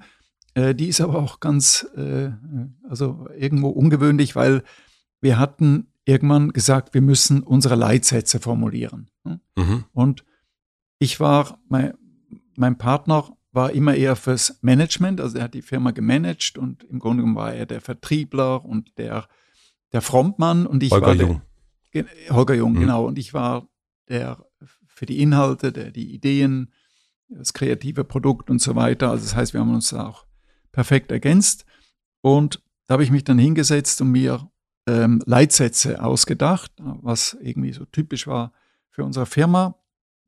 Und ich hatte dann sechs Stück und habe die nochmal durchgelesen und fand die total langweilig und dachte, Mensch, das kann auch eine Versicherung von sich behaupten oder, oder jeder oder eine Bäckerei oder sowas. Das ist jetzt gar nicht, da ist ja, da fehlt irgendwie die Charakterecke sozusagen. Und dann hatte ich eine Idee, weil ich dachte, das ist typisch für unsere Firma und das grenzt uns ab vom, vom Wettbewerb. Und die Idee hieß, wir spielen kein Golf. Mhm. Und ich dachte, Mensch, das ist, äh, weil Golf habe ich immer verbunden mit, mit Menschen, also mit Wettbewerbern, die eben so Weining und Dining und, und irgendwie um viel Freizeit und alles ein bisschen leichter und vor allem Beziehungspflege und so. Und da waren wir, wir waren äh, wir haben überhaupt nichts gemacht. Wir waren nie mit Kunden essen oder auf Reisen oder sowas haben wir überhaupt nicht gemacht, sondern bei uns zählte das, das Produkt, war die Vertriebs, ähm, also das Vertriebsargument. Und ich war ganz stolz. Ich dachte, ah, das ist ein cooler Satz. Wir spielen kein Golf, das hat niemand und so und das ist frech und, und so weiter. Dann habe ich das vorgestellt äh, im, in, in unserem Vorstand und alle fanden es gut, bis auf einer, der Finanzchef, der sagte, ich spiele Golf. Und ich dachte, oh Gott, das, kann, das können wir dem Uli nicht antun. äh, muss was Neues überlegen. Und dann habe ich mich nochmal zurückgezogen und dann entstand, ähm, wir bleiben unzufrieden. Ne? Mhm. Aber das war, wir bleiben unzufrieden, ist auch wieder der Plan B, der besser ist als Plan A, weil ich finde, wir bleiben unzufrieden äh, ist noch charakterisierender ja und eben auch äh, langle also äh, nachhaltiger, als wir spielen kein Golf. Also wir spielen kein Golf. Das war eher ein Gag, mhm. aber wir bleiben unzufrieden. Das ist ein typischer Charakterzug unserer Firma. und auch mit ein, ein wesentlicher Grund für, äh, dafür, dass wir eben über Jahrzehnte hinweg eben immer wieder äh, kreativ äh, an der Spitze mitspielen oder die Spitze anführen oder was auch immer, aber immer irgendwie, ähm, sprich, wenn wir irgendwo antreten, ist immer schon mal eine Medaille weg. Mhm. Das kann man schon äh, sagen. Du bist ja 76 in die Werbung, das war dann dein erster Job in Düsseldorf. Und jetzt, äh, jetzt bist du nicht mehr in der Werbung, du bist jetzt äh, Rentner, äh, so sagst du es zumindest selbst. Ja. Ähm, also du bist ja über 40 Jahre hast du das gemacht. Äh, 76, 86, 86. Genau, ja, ja. fast, ja, fast 50 Jahre. Fast 50 Jahre. 50 Jahre Und du hast erst von dieser langen Bahn äh, auch ja, schon gesprochen. Hm, warum bist du so lange in der Werbung geblieben? Warum, was, was hat dich da gehalten? Als jemand, der eigentlich wendig ist und auch super neugierig ist, wie mir das scheint. Mhm. Ähm, also, also es hat mir, es hat mir eben so lange Spaß gemacht und irgendwann, also mit einer Firma ist es so, das habe ich jedenfalls so erlebt, dass man gründet eine Firma und denkt, man tut, also man, man, man steuert etwas aktiv mhm. und spätestens nach drei Jahren äh, lenkt man nicht mehr die Firma, sondern die Firma lenkt einen. Ne? Also das heißt, oder, oder, also eine Zeit lang denkt man noch, äh, hält sich das so ein bisschen die Waage. Also man lenkt eine Firma und die Firma gleichzeitig lenkt ein, aber spätestens nach zehn Jahren äh, hat die Firma dich im Griff. Also das heißt, sie diktiert dein Lebenstempo, sie diktiert deine Tage, sie diktiert dein Urlaub, dein Umfeld und alles. Und ähm, sprich, irgendwann hat so eine Firma dann auch mit Verantwortung zu tun. Ne? Ja. Also, weil das sind, ähm, das sind viele Menschen, die haben ihr berufliches Schicksal in deine Hände gelegt. Die haben irgendwie äh, irgendwann entschieden, Mensch, dem vertrauen wir, dem folgen wir oder den beiden ähm, äh, folgen wir und dem musst du dann auch irgendwie gerecht werden. Also ich hatte nie oder ich, ich hätte es jetzt nicht übers Herz gebracht, irgendwann zu sagen, so jetzt jetzt habe ich satt oder ich, äh, oder, oder ich habe genügend Geld verdient und jetzt möchte ich was ganz anderes machen oder, äh, oder mich zurückziehen und kürzer treten. Äh, das ist sowieso nicht. Also ich bin nicht kein freizeitorientierter Mensch. Also ich bin jetzt nicht, ich träume nicht vom Strand, ne? mhm. ne? sondern ich finde das mal schön, aber ich möchte schon immer etwas, immer etwas machen. Also du hast es für die Verantwortung gegenüber deinen Mitarbeitenden gemacht? Oder ja, so daran, daran geblieben? Gegenüber, also Verantwortung gegenüber meinem Partner natürlich. Mhm. Also man lässt jemand nicht hängen, ja. mit dem man etwas gegründet hat. Das ist ja wie, was weiß ich, eine Familie gründen oder sowas. Also es ist äh, eine Verantwortung gegenüber einem Lebenswerk, Verantwortung gegenüber den Mitarbeitern und letztlich auch, äh, nicht zuletzt auch den Kunden. Also es mhm. gibt ja auch sehr langfristige Kunden, also die wir jetzt äh, vor allem äh, zum Beispiel die Firma Six, die ich mhm. seit 36 Jahren betreue. Also du betreust die immer noch? Immer noch, ja, doch, also immer noch. Mhm. Jetzt nicht mehr so aktiv, aber ich habe immer noch ähm, äh, Verbindung und gebe meinen Rat ab. Ähm, und irgendwie, das, also es war immer also ich habe nie die Idee gehabt, jetzt kannst du einfach rausspazieren und eigentlich äh, äh, soll dir das wurscht sein, sondern also bis, äh, solange es sinnvoll war, war ich praktisch an der aktiven Front und natürlich als Kreativer bist du irgendwann nicht mehr sinnvoll. Ne? Also irgendwann mit 65 bist du kein glaubwürdiger kreativer Führer einer, äh, einer Agentur, umso weniger, als sich eben wahnsinnig viel verändert hat in der Branche, als sehr viel Neues gekommen ist, was ich mir zwar immer brav angelesen habe und sicher auch brav verstanden habe, aber ich habe es nicht miterlebt, also ich habe es nicht gelebt. Ne? Also jetzt Beispiel Social Media. Ja. Äh, natürlich kenne ich alle Plattformen, natürlich kenne ich die Begriffe, Natürlich kenne ich die Möglichkeiten, aber ich mache es halt nicht. Und wenn du es nicht machst, dann spürst du es auch nicht wirklich. Ja. Und dann kannst du es auch nicht richtig ähm, handeln. Und drum war für mich jetzt 65 höchste Zeit, um praktisch die, äh, die Führung abzugeben und eben einen Schritt zurückzutreten. Und aus meiner Sicht funktioniert das eben sehr gut. Also auch für mich. An welchem Moment hast du gemerkt, dass du so ein bisschen aus der Zeit fällst oder dass die Zeit vielleicht an der Stelle auch abgelaufen ist? Es gab zunehmend Präsentationen, die ich toll fand, weil ich sie nicht mehr verstand.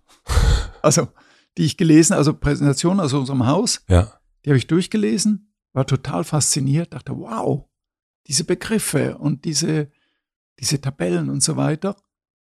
Verstanden habe ich nichts. Oder, mhm. oder, oder verstanden habe ich einen Bruchteil. Und dann dachte ich, Mensch, irgendwie, also du, du checkst es einfach nicht mehr genügend. Und jetzt natürlich, ich weiß immer noch, also ein starker Satz ist ein starker Satz und eine starke Idee ist eine starke Idee. Also das heißt, das ist, äh, äh das ist, das sind ewigliche Dinge. Auch mein Thema war ja immer Sprache und Sprache hat sich ja nicht so verändert. Ne? Also das heißt, es hat sich vieles, äh, die, äh, quasi die, die Art, Bilder anzuschauen, Bilder zu generieren, äh, Bewegbild und so, da hat sich vieles verändert. Aber Sprache, äh, also das heißt, ein, ein starker Slogan äh, von heute ist nicht unbedingt, also der wäre vor 40 Jahren genauso stark mhm. gewesen mhm. oder ähnlich stark. Das heißt, es ist jetzt nicht eine völlig neue Art mit Text umzugehen äh, äh eingeflossen, außer dass heute alles schludrig ist. Mhm. Also das fällt mir natürlich auf, dass die Leute sich keine Mühe mehr geben. Also ich bin jemand, der Sprache, der immer wahnsinnig gearbeitet hat an jeder Zeile, bis die super aussah und ähm, also bis die formal und dann habe ich es nochmal umformuliert, dass das und so, das gibt es heute nicht mehr. Also diese, diesen Fetisch, äh, einen Satz so zu bauen, dass er auch optisch mhm. äh, äh, ikonisch ist, äh, das gibt es nicht mehr, hat aber auch den Grund, dass heute eben alles sehr, sehr schnelllebig ist. Ne? Also das heißt, man hat nicht mehr, also früher äh, gab es eine ganz andere Nachhaltigkeit bei, bei Kommunikationsideen. Ne? Ähm, und wenn ich so einen Satz, so eine, so eine Headline halt drei Tage lang umformuliert habe, bis sie richtig gut aussah und richtig gut klang und einen schönen Vers, ein schönes Versmaß hatte, also ähm, ähm, die Zeit ist heute nicht mehr da. Also da ist längst die, äh, die zehnte Aufgabe mhm. äh, entstanden. Was ist ja. das, welche Sätze sind das für dich von dir, wo du sagen würdest, da ist mir dieses, da ist es mir doch ganz gut gelungen?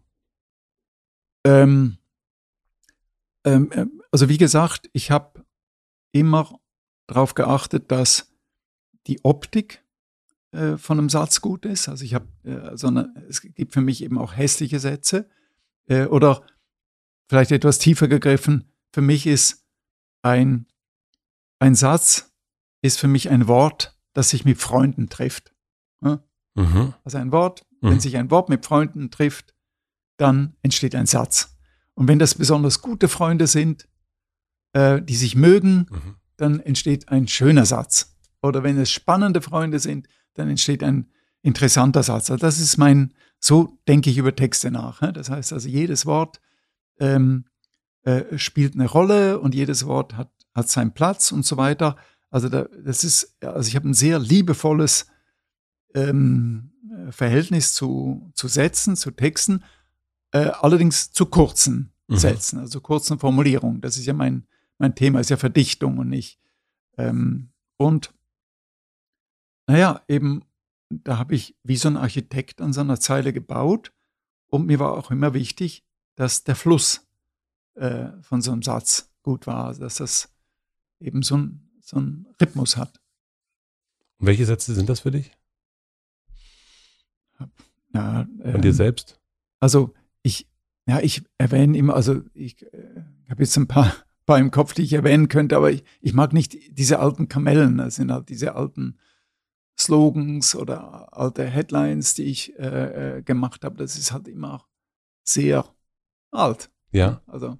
Und du sagst dir nicht, also, weil du, also warum, warum fällt dir das schwer oder magst du das nicht? Also ich will dich da gar nicht zu, äh, zu nötigen, aber warum ist das, ist das auch ein Thema von Alter zu merken, hm, meine, die, die, die, der letzte äh, super Satz mit den besten Freunden, der ist, der ist schon so lange her, da, das, und das will ich jetzt gar nicht so aufwärmen. Oder die Rolling Stones, ich meine, Mick Jagger hat mal gesagt, äh, irgendwie mit äh, so und so, in dem und dem Alter will er auf keinen Fall mehr äh, Satisfaction spielen. Er hat ja. sich jetzt nicht unbedingt dran gehalten.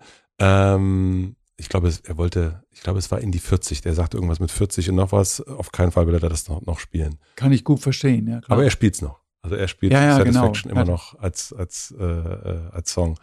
Ist das, mhm. hat es damit zu tun, dass du sagst, du möchtest nicht so, ein, so eine ja, genau. so Evergreen. Genau, es kann sein, dass ich, dass, dass ich da irgendwann drüber bin, also dass ich in zehn Jahren dann so diese alten Kamellen nochmal mhm. ausbreite und sage, von mir stammt der großartige Satz, so und so. Aber im Moment habe ich keinen kein Spaß dran, weil das ja. sind einfach alte, das ist, das ist alt. alt. Das und wie, ich nehme mal einen Satz, wenn ich mhm. darf. Darf ich einen Satz ja, mal nehmen? natürlich. Ähm, der ist Geiz ist geil. Ähm, der ist von dir?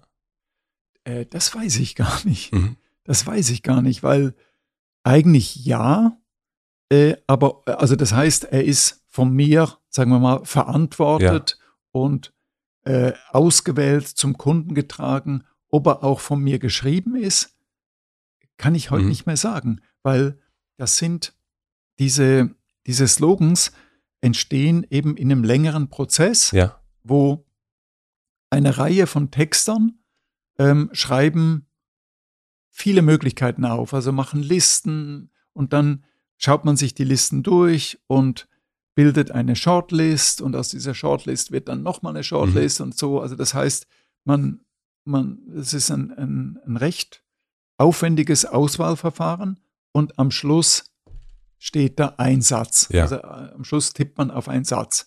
Und definitiv bin ich der, bin ich derjenige, der diesen Satz entdeckt hat. Ne?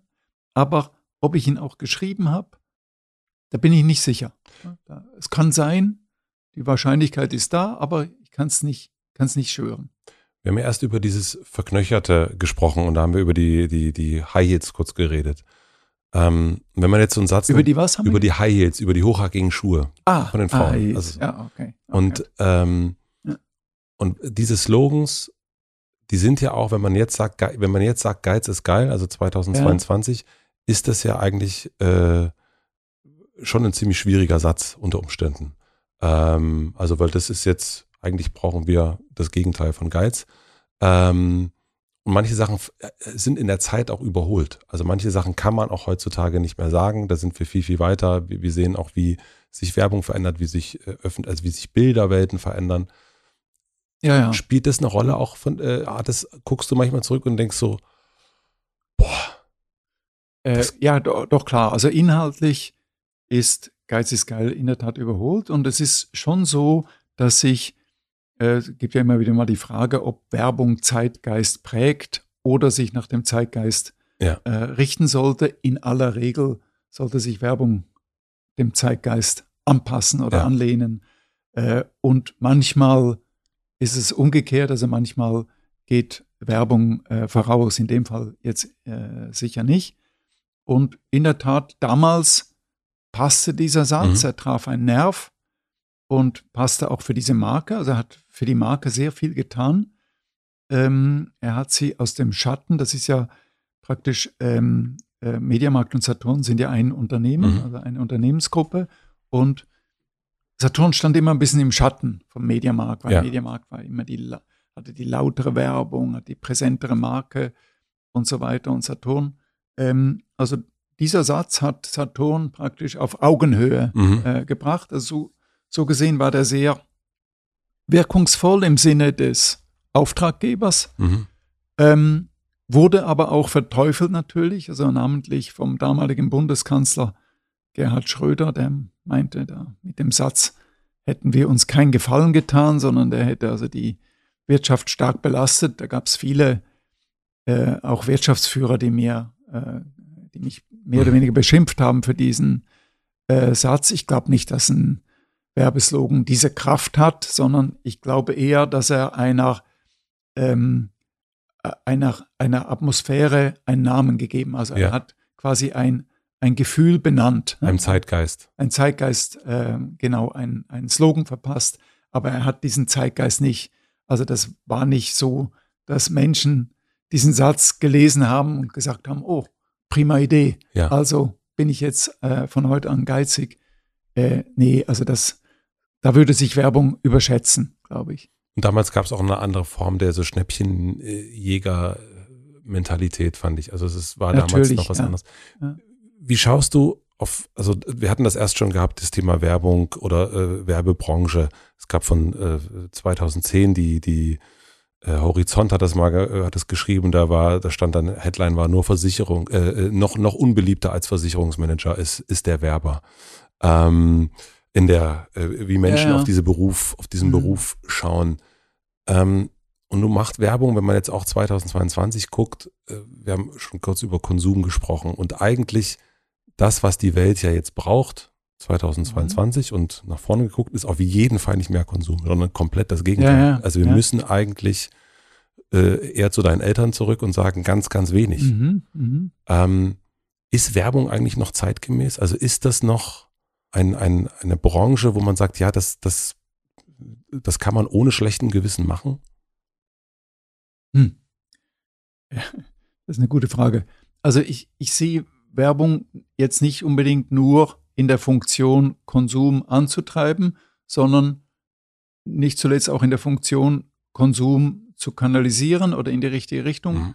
äh, äh, zu bringen. Das heißt, es gibt ja im Moment von Unternehmen auch sehr, sehr ähm, gro große Kommunikationsbemühungen, äh, eh, praktisch äh, Nachhaltigkeitsthemen äh, zu besetzen, beziehungsweise zur Nachhaltigkeit anzuregen und so weiter.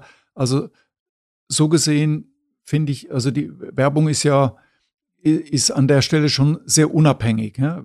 Werbung ist letztlich Kommunikation und ähm, Kommunikation wird immer eine Bedeutung haben. Also ich sehe jetzt nicht die Werbung äh, am Ende oder am Anschlag oder, oder so, weil ähm, Werbung ist am Ende ein wesentliches, äh, wesentliches Mittel, um das Rad der Wirtschaft am Laufen zu halten. Und die Wirtschaft wird sich weiterdrehen und die Wirtschaft ist wichtig, Mhm. um für jetzt nicht zuletzt für Arbeitsplätze, für alles Mögliche. Ähm, und also ich mache mir keine Sorgen, dass da irgendwie jetzt, dass, dass man irgendwann sagt, ja, jetzt brauchen wir keine Werbung mehr. Ähm, jetzt muss es was anderes geben. Glaube ich nicht. Und wie schaust du darauf? Also gibt es sowas, also du, du bist jetzt ja viel mehr als Künstler tätig oder überhaupt als Künstler und ich habe mir ein paar Sachen angeguckt und da sind, ähm, da gibt es zum Beispiel eine Lampeninstallation, die eigentlich aus, äh, das ist ein ein bisschen Recycling, also wo, das ist gar nicht, äh, da gibt es Mistgabeln, da gibt es ein, ein, ein, ein Wäsche, äh, eine Wäschetrommel, Ja. ähm, und die, die werden sozusagen sehr kunstvoll wieder zum Leben erweckt und kriegen eine neue Bedeutung. Und eigentlich ist das, dachte ich, krass, das ist ja eigentlich, das ist sehr jetztig. Also das ist jetzt, äh, also man braucht jetzt nicht unbedingt eine neue Lampe kaufen, sondern man kann eigentlich Sachen nehmen, die es schon gibt und äh, Mistkabeln braucht man jetzt nicht mehr so dolle, Mhm. äh, aber die kann man für sowas eben nutzen und dann kann man die Gold ansprühen und dann ist das ein schönes Objekt, was man auch zu Hause äh, gerne stehen hat. Und auf der anderen Seite, wenn man sich dann anguckt, was Werbung natürlich auch macht, sind also so ja ganz oft Produkte, die eigentlich, die man doch nicht unbedingt braucht. Also ich äh, interessiere mich für Kameras äh, und das weiß natürlich der Algorithmus relativ schnell und dann und eigentlich brauche ich keine neue Kamera, aber relativ schnell kriege ich immer wieder kommt es und dann denke ich, Mhm. ja, vielleicht sollte ich ja doch und naja und, mm, ah. und irgendwann schwacher Moment mache ich es dann vielleicht, obwohl ich es gar nicht brauche. Mhm. Also eigentlich ist es ja nicht gut. Eigentlich, ähm, ich habe eine Kamera und ähm, ob das jetzt alles so nachhaltig hergestellt ist, sei dann auch mal daher, äh, auch mal überprüft. Oder das neue iPhone. Ah, jetzt der Jean-Remy, der hat jetzt irgendwie hat ein anderes Telefon, aber es ist toll. Damit, vielleicht bräuchte es auch bestimmt eine gute Kamera dran. Und obwohl meins noch funktioniert, Mhm. sagt mir die Werbung, mit dem machst du noch bessere Fotos und es ist noch geiler zu telefonieren. Mhm. Aber wir wissen, die Herstellung von iPhones und anderen Handys, weder menschenfreundlich noch umweltfreundlich, nix. Also ist eigentlich, Mhm. eigentlich Quatsch. Ähm, Gibt es sowas wie ein schlechtes Gewissen, was du hast, was diesbezü diesbezüglich? Also wie du siehst hier, ich habe ein Du hast ein- uraltes du hast ein uraltes- Huawei. Ja. Das ist uralt. Ähm, ähm, also äh, ich selbst äh, äh, sündige da eher wenig. Aber ähm, dieser Vorwurf, dass Werbung versucht, dir Dinge zu verkaufen, die du nicht brauchst, Mhm. um Leute zu beeindrucken, die du nicht magst, mit Geld, was du nicht hast, Mhm. Äh, der ist uralt natürlich. Ja. Also das ist praktisch jetzt nichts. Das hat, also jetzt ist noch, äh, jetzt ist äh, die Nachhaltigkeitsdiskussion dazugekommen, äh, die Mülldiskussion, alles Mögliche.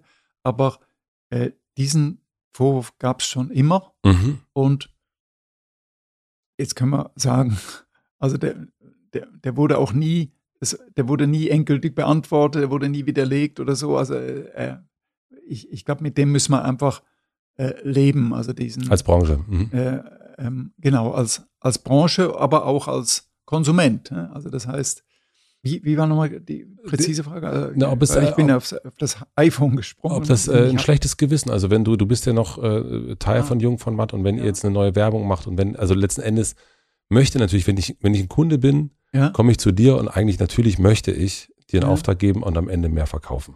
Nee, nee, schlechtes Gewissen ähm, äh, habe ich nicht.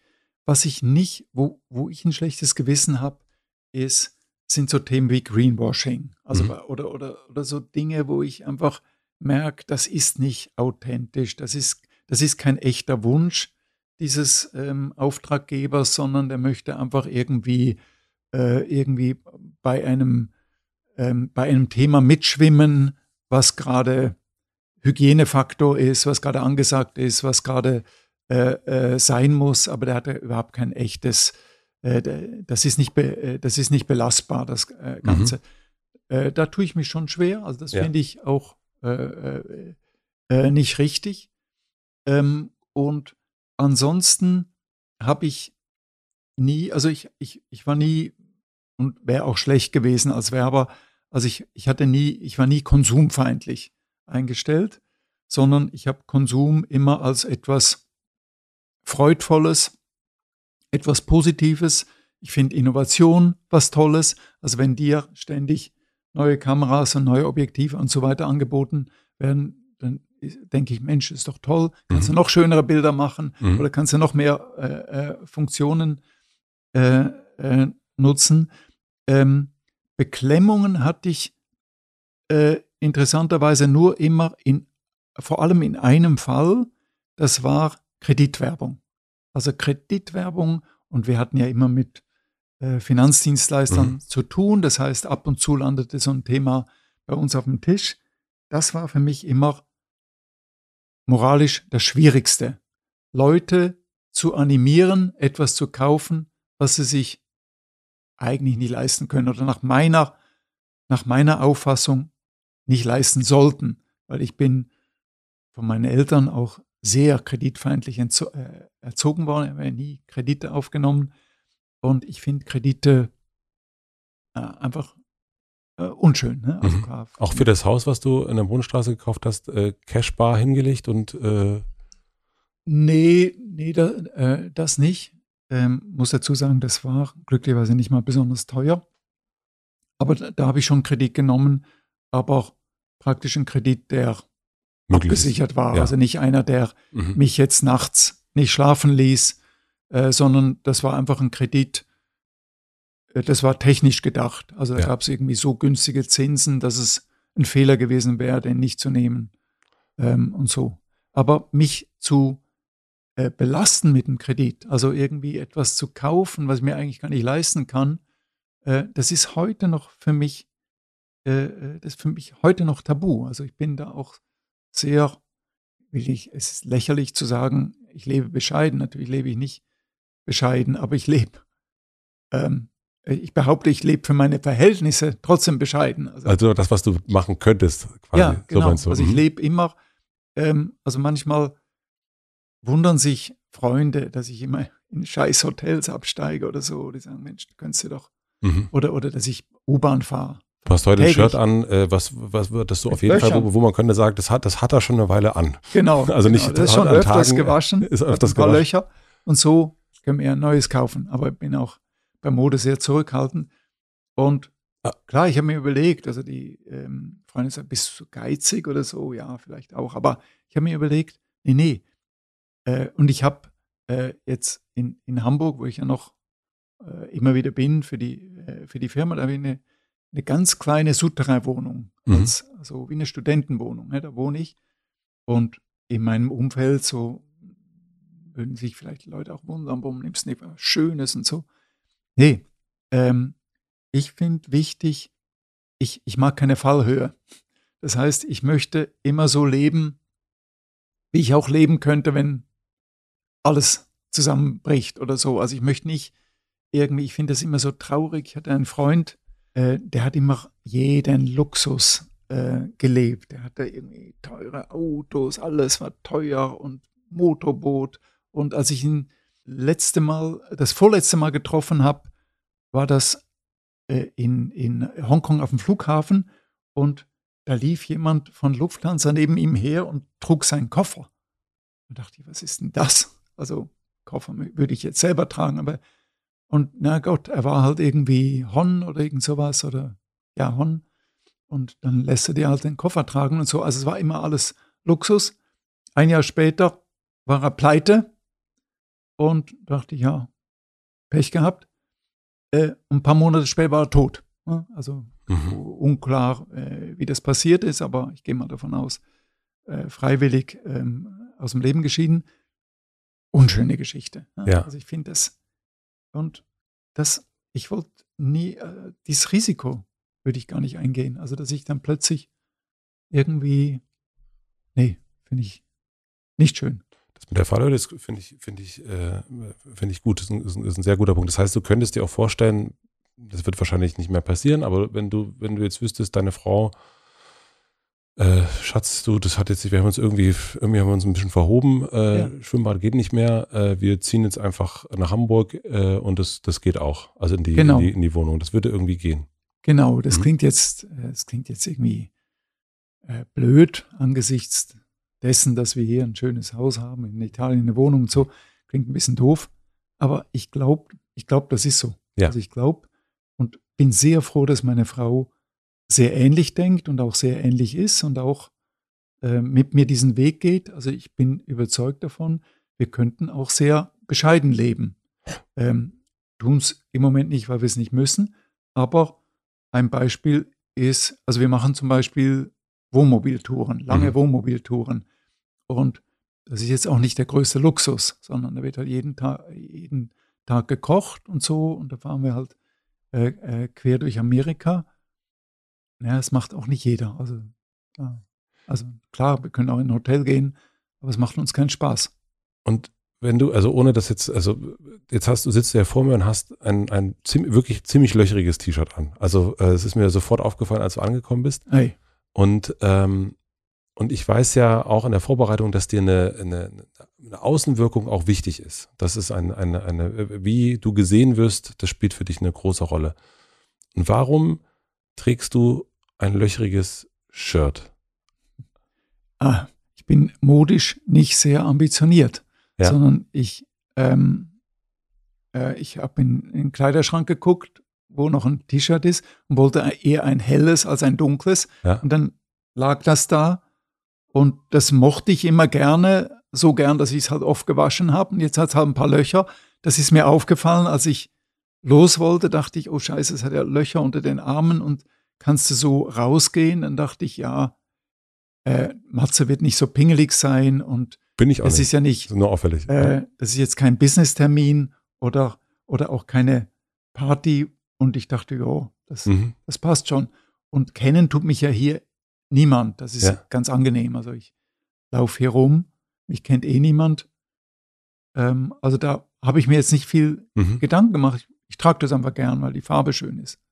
Ja, sieht auch gut aus. Also es ist nur, wie, wie gesagt, ein, ein, ein äh, auf, auffällig, wenn man sich einmal ja, quasi stimmt. deine. Das ist mir auch aufgefallen. wenn man da sich deine, deine Wohnung anguckt, was man ja machen kann. Man kann sozusagen, äh, es, es, gibt viele Geschichten auch darüber. Und dann sieht man ja auch, dass da alles andere als Nachlässigkeit irgendwie waltet. Und, äh, und deswegen ist, als du ankamst, war ich so, das ist ein, das ist ein interessanter Knacks im, im Bild. Das ist, äh, ähm, also wir haben erst zusammen hier sozusagen, Wahnsinn, was ist denn das für eine Wohnung? Das ist ja irre. Ähm, und, ja. und, äh, und, aber das, das ist ein guter, äh, guter Gegenlauf äh, zu, zu, dem, was man so sonst sieht.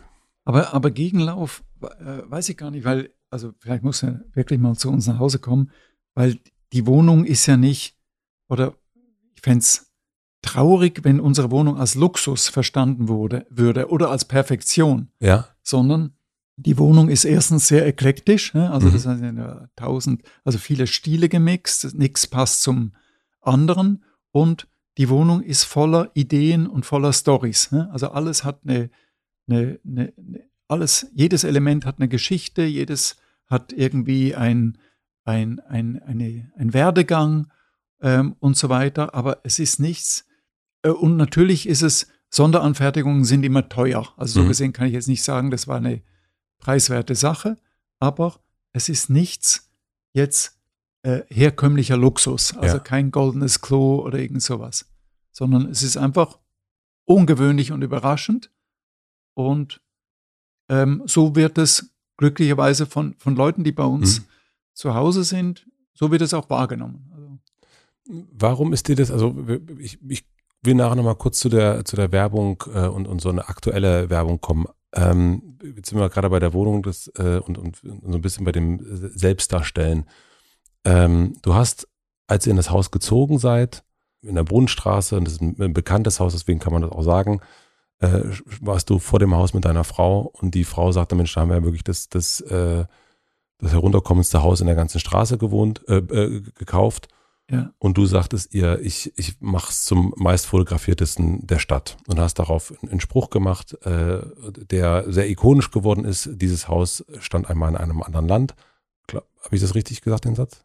Dieses Haus stand früher in einem anderen früher, Land. Ja, genau. Äh, das früher ist, ist, äh, ist mir untergegangen. Aber, äh, genau, auch, auch, an dem Satz, also ähm, in der Tat, ich war bedrückt bei meiner Frau, weil wenn man ein Haus kauft, man kauft ja nicht ja. ja nicht oft. Ja. Zum ersten Mal in meinem Leben ein Haus gekauft. Und wenn dann die Frau sagt, wir haben das hässlichste Haus in der Straße gekauft, ich war bedrückt mhm. und habe dann spontan diese Versprechen gemacht und habe dann aber wochenlang überlegt, was schreibt man in Berlin Mitte auf ein Haus, dass es, dass die Leute es fotografieren, dass es, dass es etwas Emotionales auslöst, ja. dass es nicht irgendwie nur eine nette Idee oder schöne Bemalung ist, sondern dass es äh, eine Geschichte erzählt. Und so entstand dieser Satz. Und auch dieser Satz, also wenn du dir das, äh, das Haus anguckst, das ist nicht, da habe ich äh, gefummelt, gefummelt, bis das ein perfekter Umbruch war. Das ne? also sieht man das, auch, ja.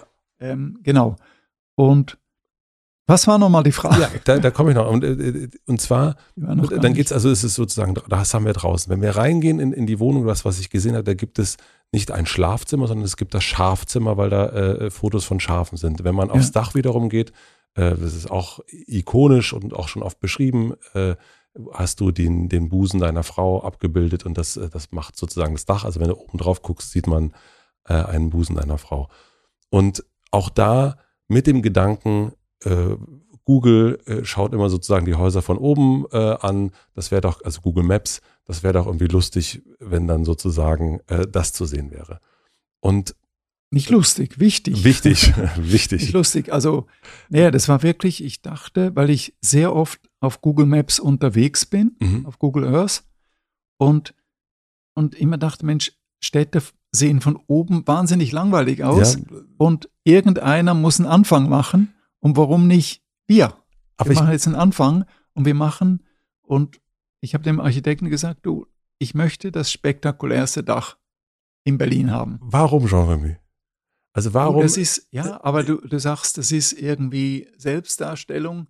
Am Ende vielleicht schon, aber es ist einfach die Lust an Ideen, weil wir haben uns mit, mit der Wohnung hier in Berlin wir haben uns da nichts vorgenommen. Also wir mhm. haben, äh, also ich muss ähm, äh, dazu sagen, also einen ganz wichtigen Part, also einen überproportional wichtigen Part äh, ist meine Frau.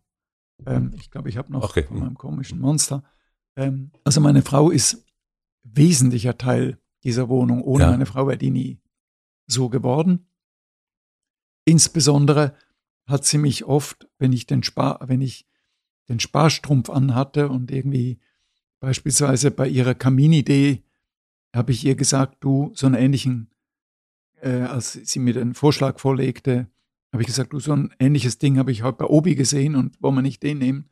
Also sie hat mich immer animiert, mhm. nee, der muss gebaut werden und so. Also meine Frau äh, war extrem wichtig für die Wohnung und wir haben das gar nicht gewollt, was da jetzt entstanden ist, sondern es war einfach die Freude, jetzt können wir mal eine Wohnung selber einrichten mhm. und zwar auch, also nicht nur Möbel hinstellen und Bilder hinhängen, sondern wir können auch überlegen, wo ist die Treppe und wo geht die, wo führt die hin, wo ist der Dach, äh, die, die Dachterrasse und so. Also wir können auch architektonisch machen.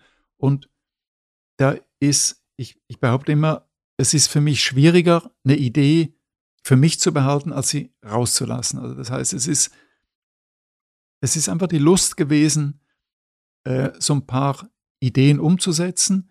Und das Dach, da war auch die Lust an Provokation mhm. dabei, weil ich dachte, natürlich, dachte ich, oh Gott, da werden die Leute, da werden die Leute reden und das wird irgendwie äh, kontrovers und so weiter. Aber ich dachte, ja, mach es einfach mal. Was ist ja auch passiert. Dich? Also das, es wurde ja auch kontrovers gesprochen, aber ja, die, die, meisten Menschen, die ich kenne, die äh, äh, in irgendeiner Form eine Berühmtheit sind, und das bist du ja, ja. Ähm, dann sind eigentlich immer ganz doll bedacht, also gerade wenn sie berühmt sind, mhm. soll man bestens gar nicht wissen, dass, wo sie wohnen, außer es ist vielleicht Hollywood, da fährt man dann mit dem Auto ah. vorbei, aber in Deutschland ist es eine wahnsinnige, also äh, auch sozusagen, es soll ja bitte niemand wissen, dass ja. wer hier vielleicht eine Million verdient, äh, weil wir erst ja. bei Ronja von Rönner waren. Also das ist ja, eine, eine, unglaubliche, dann geht man, kommt man manchmal in Wohnungen rein und denkt sich, heiliger Bimber, was für eine schöne Wohnung und hier ist mhm. viel Kunst und so weiter und so fort. Aber das findet sehr, sehr hinter verschlossenen Türen statt. Und bei dir ist es ja sozusagen, also da ist ja auch an Google gedacht, dass Google auch Spaß dran hat, wenn, äh, wenn man von oben drauf guckt. Also deswegen habe ich mich gefragt, woher das kommt, dass du das äh, so teilen willst dass das innerlich als ein Kreativer unbedingt das, was er in, in sich trägt, ausdrücken muss. Das ist vollkommen klar. Mhm. Also das, das äh, kenne ich keinen Kreativen, bei dem das nicht so ist. Ich behaupte, das ist äh, so entstanden. Also es gab nämlich nicht den, also es gab nicht den Vorsatz, also ich kann mich nicht erinnern, mhm. jetzt bauen wir mal eine Wohnung, wo alle staunen und wo, wo, wo sich jeder reißt, bei, äh, darum reißt, bei uns Gast zu werden oder so, sondern wir hatten einfach beide ihren Spaß, äh, das zusammen zu gestalten. Und dann möchtest und, du das auch teilen. Und am, äh, genau, und am Schluss ist etwas entstanden, auch ein bisschen mit Glück, weil wir haben ja keine Ahnung von äh, Innenarchitektur oder, oder so. Das ist völliges Neuland für uns. Aber am Schluss ist etwas entstanden, was irgendwie offensichtlich eine Magie, eine bestimmte Magie hat, weil ich habe das Wort Wow nie so oft gehört wie bei Leuten, die bei uns in die Wohnung kommen. Das hat eben auch mit der Überraschung zu tun, dass man da an einem fiesen Hinterhof vorbei, an Mülltonnen, Taubenkacke und so weiter, plötzlich geht die Tür auf und du stehst in so einem großen, hohen äh, Wohnzimmer mit Blick im Park. Ähm, da sagen die Leute wow oder sie sagen fuck oder sie sagen gar nichts oder sowas. Aber es scheint irgendwie ein besonderer Moment zu sein. Was macht dieses Wow mit dir, wenn du das hörst? Also das, das Wow ist ja auch ein bisschen, ähm, wenn ich sozusagen, ne, wir haben erst diesen Spruch gesagt, Geiz ist geil. Also wenn, wenn mhm. man eine Kreation sieht, das ist, ist, hat die Werbung früher meines Erachtens besser hinbekommen und man denkt sich, äh, leider geil. Ja, äh, ja, ja. Ähm, vom, vom Deichkind-Song, ja. Und, ähm, mhm. und das ist ja auch so ein, also das ist bei Werbung früher ganz oft gewesen, fand ich, dass man so denkt, ach, Geiz ist geil, ja. fürchterlich von der Haltung, ja. aber leider geil. Ja. Ähm, und dann jetzt in eine Wohnung, wo man sagt dann eben auch wow.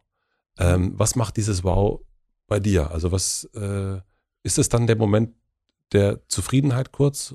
E, ja, eher positiv. Also ich, ich freue mich, dass die Leute es besonders finden. Mhm.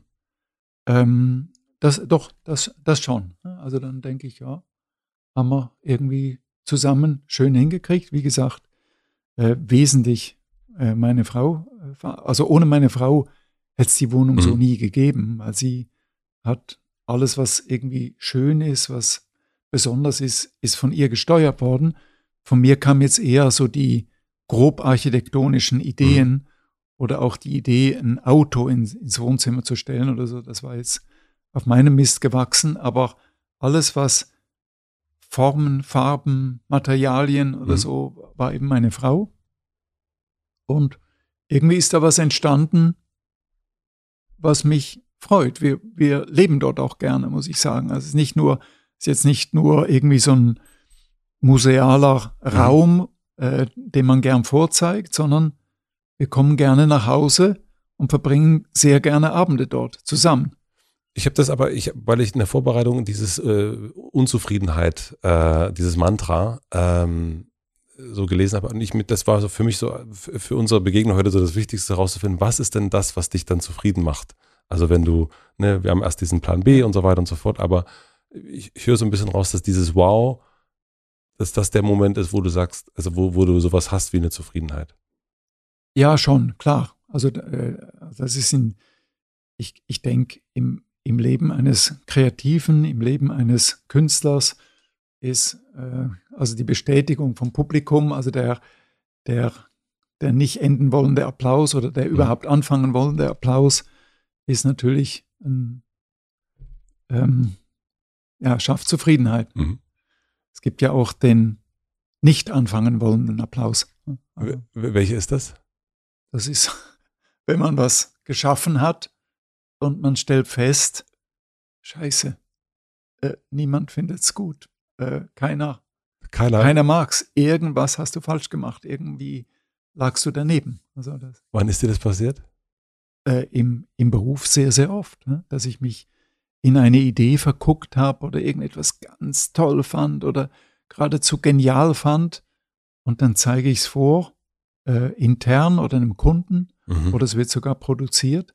Und ich stelle fest, nee, es funktioniert nicht. Niemand, niemand klickt, oder? Bist du der härteste Kritiker oder sind andere die härteren Kritiker, Kritikerinnen?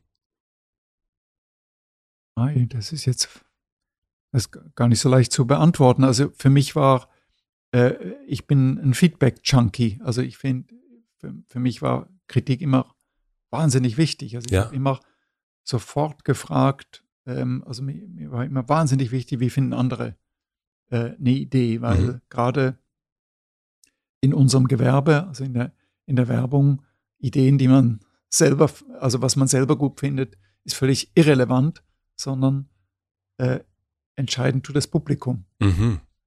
und nicht der Schöpfer. Ah, verstehe ich. Äh, inzwischen ist es ein bisschen anders. Also bei jetzt, obwohl ich immer noch so denke, also jetzt auch bei meinen künstlerischen Projekten, mag mich nicht Künstler nennen, weil dazu ist es noch, da muss ich noch eine Wegstrecke äh, hinter mich bringen, aber bei meinen äh, Projekten, ähm, ja, da freue ich mich natürlich auch, wenn, wenn sie Feedback, also wenn, wenn das Feedback gut ist, wenn die Leute es interessant finden und so. Aber da stehe ich noch am Anfang. Was machst du nur für dich? Also auch äh, Schaffendes, also das, ich nehme jetzt an, Zähneputzen das, das, und so, das sind so Sachen, ja. die man so, also jetzt nicht die, aber so, gibt es etwas Schaffendes, wo du sagst, das ist meins, das ist so mein. Nur für mich? Mhm. Uninteressant. Nur für mich? Nee, witzlos. Ja? Ja, glaube ich schon. Ähm, wir sind am ersten so ein bisschen über die Werbung gesprochen. Und was ich beobachte, das ist nur meine Beobachtung, deswegen bin ich gespannt, wie du das so siehst. Also mir ist schon lange keine Werbung mehr so hängen geblieben, wie Werbung früher hängen geblieben sind. Äh, wir haben auch schon, du hast so ein bisschen erzählt, auch von diesen ganzen, was, es wird diversifiziert, es Werbung, nicht mehr alle hängen vorm Fernseher, sondern auch vor den Handys mhm. und so weiter und so fort. Mhm. Das ist das eine und gleichzeitig habe ich so das Gefühl und das teile zum Beispiel äh, Dominik äh, Chaya von, von Dojo auch mit mir, mhm. ähm, dass es eigentlich ein bisschen mehr Mut bräuchte jetzt gerade. Ähm, und ich denke aber, oder habe so die Befürchtung, dass viele gerade so Angst haben, irgendwas Falsches zu machen. Du hast auch, wir haben auch so, da gibt es jetzt bestimmt einen Shitstorm, wenn man sowas sagt. Also das ja. ist, schwingt so mit. Äh, und ich habe manchmal das Gefühl zumindest, dass das gerade so eine Zeit ist, die sehr vorsichtig ist. Ich finde sprachliche Vorsicht total richtig. Also das, ja, ist, ja. das ist Achtsamkeit und so, aber ähm, irgendwie kreativ, vielleicht liegt es auch an meinem Alter, 42, ja. aber so richtig äh, wow, äh, mhm. sage ich seltener bei so Kampagnen oder bei Sachen, wo ich denke, oh, da hat sich aber jemand mal, mal rausgetraut. Meine Güte, ist das jetzt, äh, ist das jetzt was? Wie geht's dir da, wenn du das? Ähm, mir geht's genauso. Da gibt's ähm, mehrere Aspekte. Einer ist natürlich, dass äh, Werbung und Kommunikation grundsätzlich kurzlebiger geworden ist. Ja. Also ich behaupte immer, jedes äh, Tattoo-Studio schafft nachhaltigere kreative Ergebnisse mhm. als eine Werbeagentur. Also es ist ähm, alles ähm, ist sehr schnelllebig und äh, sehr schnell, äh, man merkt sich sehr schnell, aber dann ist es äh, sehr schnell wieder, wieder weg. Aber ich glaube, fast wesentlicher ist das, was du ansprichst, äh, das Thema Mut. Und in der Tat ist das, das Eis ist sehr rutschig und dünn äh, geworden, auf dem man sich bewegt als kreativer Mensch. Äh, der Shitstorm lauert an allen Ecken. Ähm, und ich finde, am deutlichsten wird das bei Kabarettisten. Also ich denke heute, also ich bin als, also Werber noch ganz gern, aber irgendwie Kabarettist möchte ich heute nicht mehr sein, mhm. weil die, es gibt so viele, also bis umringt von Fettnäpfchen und das, was eben Kabarett klassischerweise ähm, interessant oder witzig macht, eben das über die, ähm, über die Grenzen hinausgehen oder auch mal etwas äh, politisch Unkorrektes oder sich über jemand lustig machen. Ähm, man erlebt, was das bei der ähm, Oscarverleihung ähm, auslöst. Ähm, das ist heute fast nicht mehr möglich. Also man, man traut sich nicht mehr, ähm, dies und jenes zu sagen oder einen Witz über, über dieses und jenes äh, zu machen. Und da haben wir schon eine ganz, ganz schwierige Zeit erwischt. Ähm, Werbung ist davon auch tangiert. Ich habe vor kurzem aus irgendeinem Grund, normalerweise mache ich sowas nicht, habe ich in alten Sixt-Motiven gewühlt. Ich suchte ja. was und habe dann uralte Sixt-Motive von vor 30 Jahren, vor, von vor 20 Jahren angeguckt und so. War einerseits begeistert, weil ich dachte, Mensch, tolle Ideen. Und mhm. da waren so Flughafenposter mit tollen Zeilen und alles frech, vieles provokant. Und bei jeder zweiten Idee habe ich mir gesagt, oh, das könntest du heute nicht mehr machen. Mhm. Also völlig unmöglich, also äh, so daneben. Also das, äh, also wir hatten einmal ein Motiv, ist aber ewig her. Also damals war das noch irgendwie witzig oder auch nicht, aber aus heutiger Sicht ist es völlig daneben. Da war irgendwie unser, unser Angebot zum Weltfrauentag das Auto, das sich an der Ampel selbst abwirkt. Also es war, äh, da hatten sie neue Autos mit, ähm, wie nennt man das, äh, die bei der wenn du, wenn du anhältst. Ja, also so. Äh, Motor ausgeht oder irgend sowas. Also, ja, Automatik. Ja, äh, Meinst du Automatik? Nee, ähm, wenn du bremst an der Ampel, geht der ja, Motor aus. Ja, ja. Die, äh, ja, es gibt einen Begriff, aber ich weiß ja auch nicht. Mhm. Genau. Äh, und na Gott, das ist eine fürchterliche Idee aus heutiger Sicht. Ja. Äh, aber das war, ist ewig her. Also es war vor, was weiß ich, 25 Jahren oder so.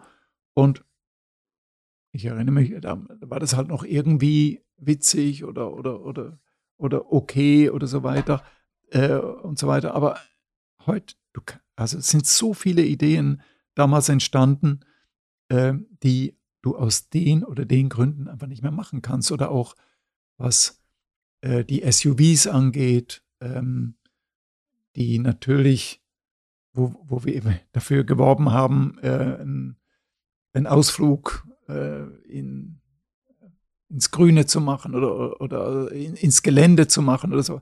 Also alles, so viele Sachen, die heute nicht mehr gehen. Und es ist wirklich eng geworden. Die Angst vorm Shitstorm ist sehr präsent. Keiner möchte das, äh, kein Manager möchte einen Shitstorm riskieren. Ich persönlich behaupte immer, dass der Shitstorm ist etwas sehr Positives, weil er zeugt von einer Gesellschaft, die keine wichtigen Probleme hat. Und ich sage dann immer, in, äh, in, in Syrien, Eritrea und Honduras, da gibt es keine Shitstorms. Ich kann es mir nicht vorstellen, Ja. dass es dort Shitstorms gibt, sondern Shitstorms gibt es hier in Deutschland, wenn eine Schulklasse in Köln ein Lied singt, meine Oma, äh, was war das nochmal, Me- meine Oma ist eine Umweltsau oder Ja. irgend sowas. Dann gehen die Leute auf die Straße, da gab es sogar Prügeleien und so weiter. Ja, Also, der Intendant sollte äh, abgesetzt werden oder wurde sogar abgesetzt, ja. Also Genau. es gab so richtig, es gab richtig Alarm. Genau. Mhm. Und, und Shitstorms gibt es nur in Ländern, wo die Welt in Ordnung ist, äh, Mhm. wo, wo, wo die Gesellschaft keine echten Probleme hat, sondern nur solche Probleme mit Kinderliedern und so. Also an der Stelle ist ein Shitstorm zeugt von, einem, von einer intakten Nation. Naja, Das ist doch eine, das ist doch mal eine Headline hier.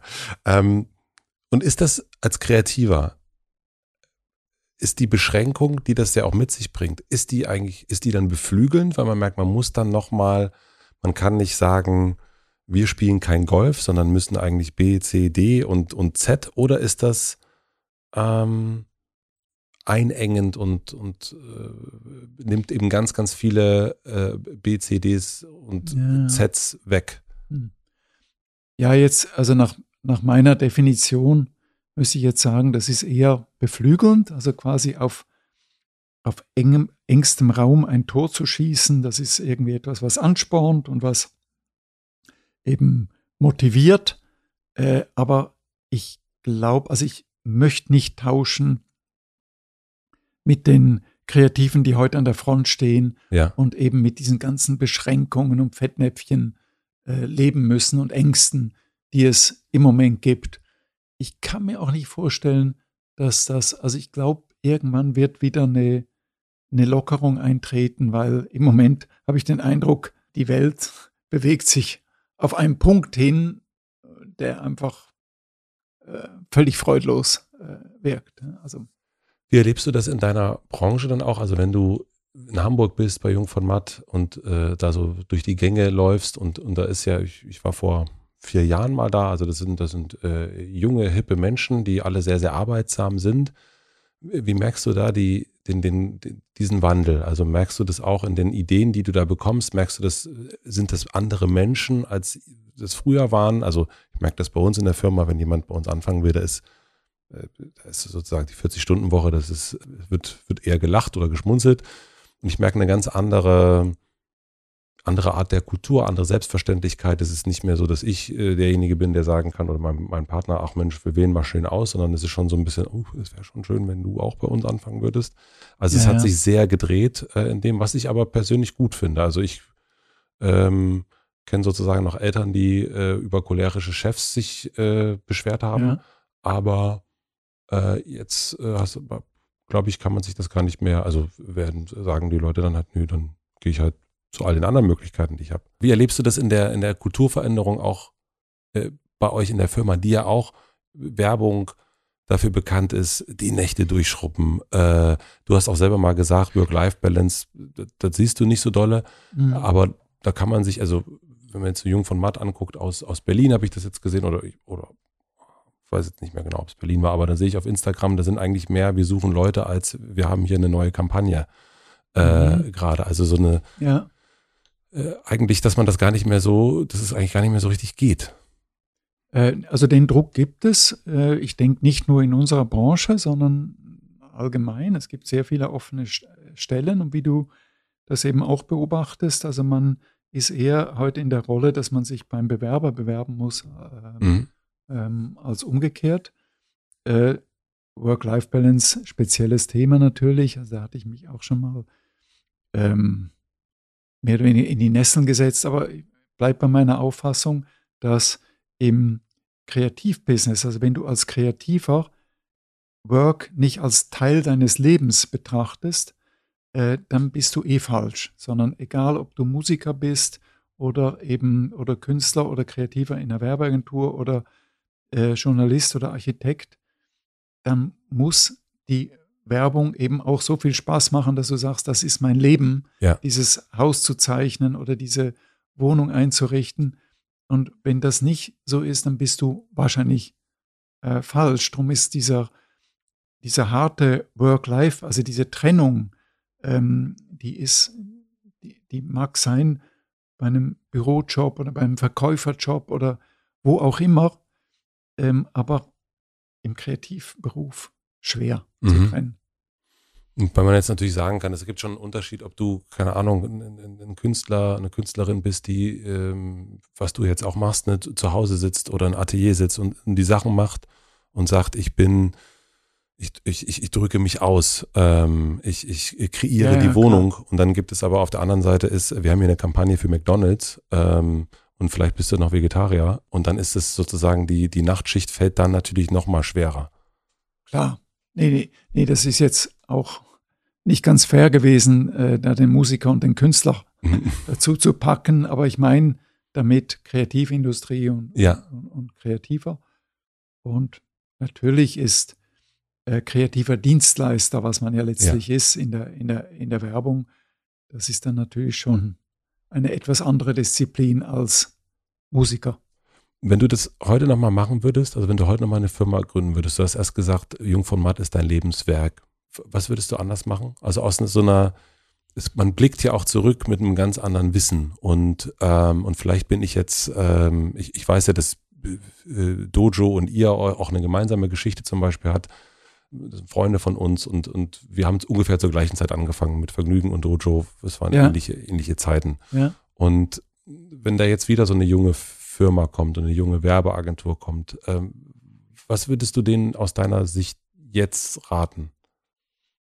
Also ich würde ich es natürlich äh, komplett anders machen heute, das ist klar. Ähm, in, in jeder Beziehung, also quasi von, äh, von den Räumlichkeiten. Also ich finde, man muss Räumlichkeiten völlig neu denken. Jetzt seit Corona beziehungsweise seit Ho Homeoffice, also haben Räumlichkeiten eine ganz andere Bedeutung. Sie müssen praktisch ein, also die, die Räumlichkeiten einer Firma müssen attraktiver sein als das Zuhause. Mhm. Äh, äh, um überhaupt ähm, Menschen motivieren zu können, überhaupt noch in die, in die Firma zu gehen. Ich würde eine Firma niemals mehr nach den Gründern benennen. Mhm. Also das ist einfach altbacksch. Also das ist, daran erkennt man Firma aus den 80er, 90er Jahren. Mhm. Äh, macht man heute nicht mehr so und so weiter. Also in, äh, jetzt, wenn du, wenn die Frage so ist, was hättest du oder was bereust du heute, was hättest du anders äh, machen wollen, also heutiger Sicht, also mhm. war, welche Entscheidung war, war falsch. Äh, da erkenne ich jetzt nicht so viel, außer dass wir vieles unterlassen haben, weil wir den Mut nicht hatten. Also wir haben viele Schritte, irgendwie waren wir dann doch zu ängstlich oder zu konservativ oder zu seriös.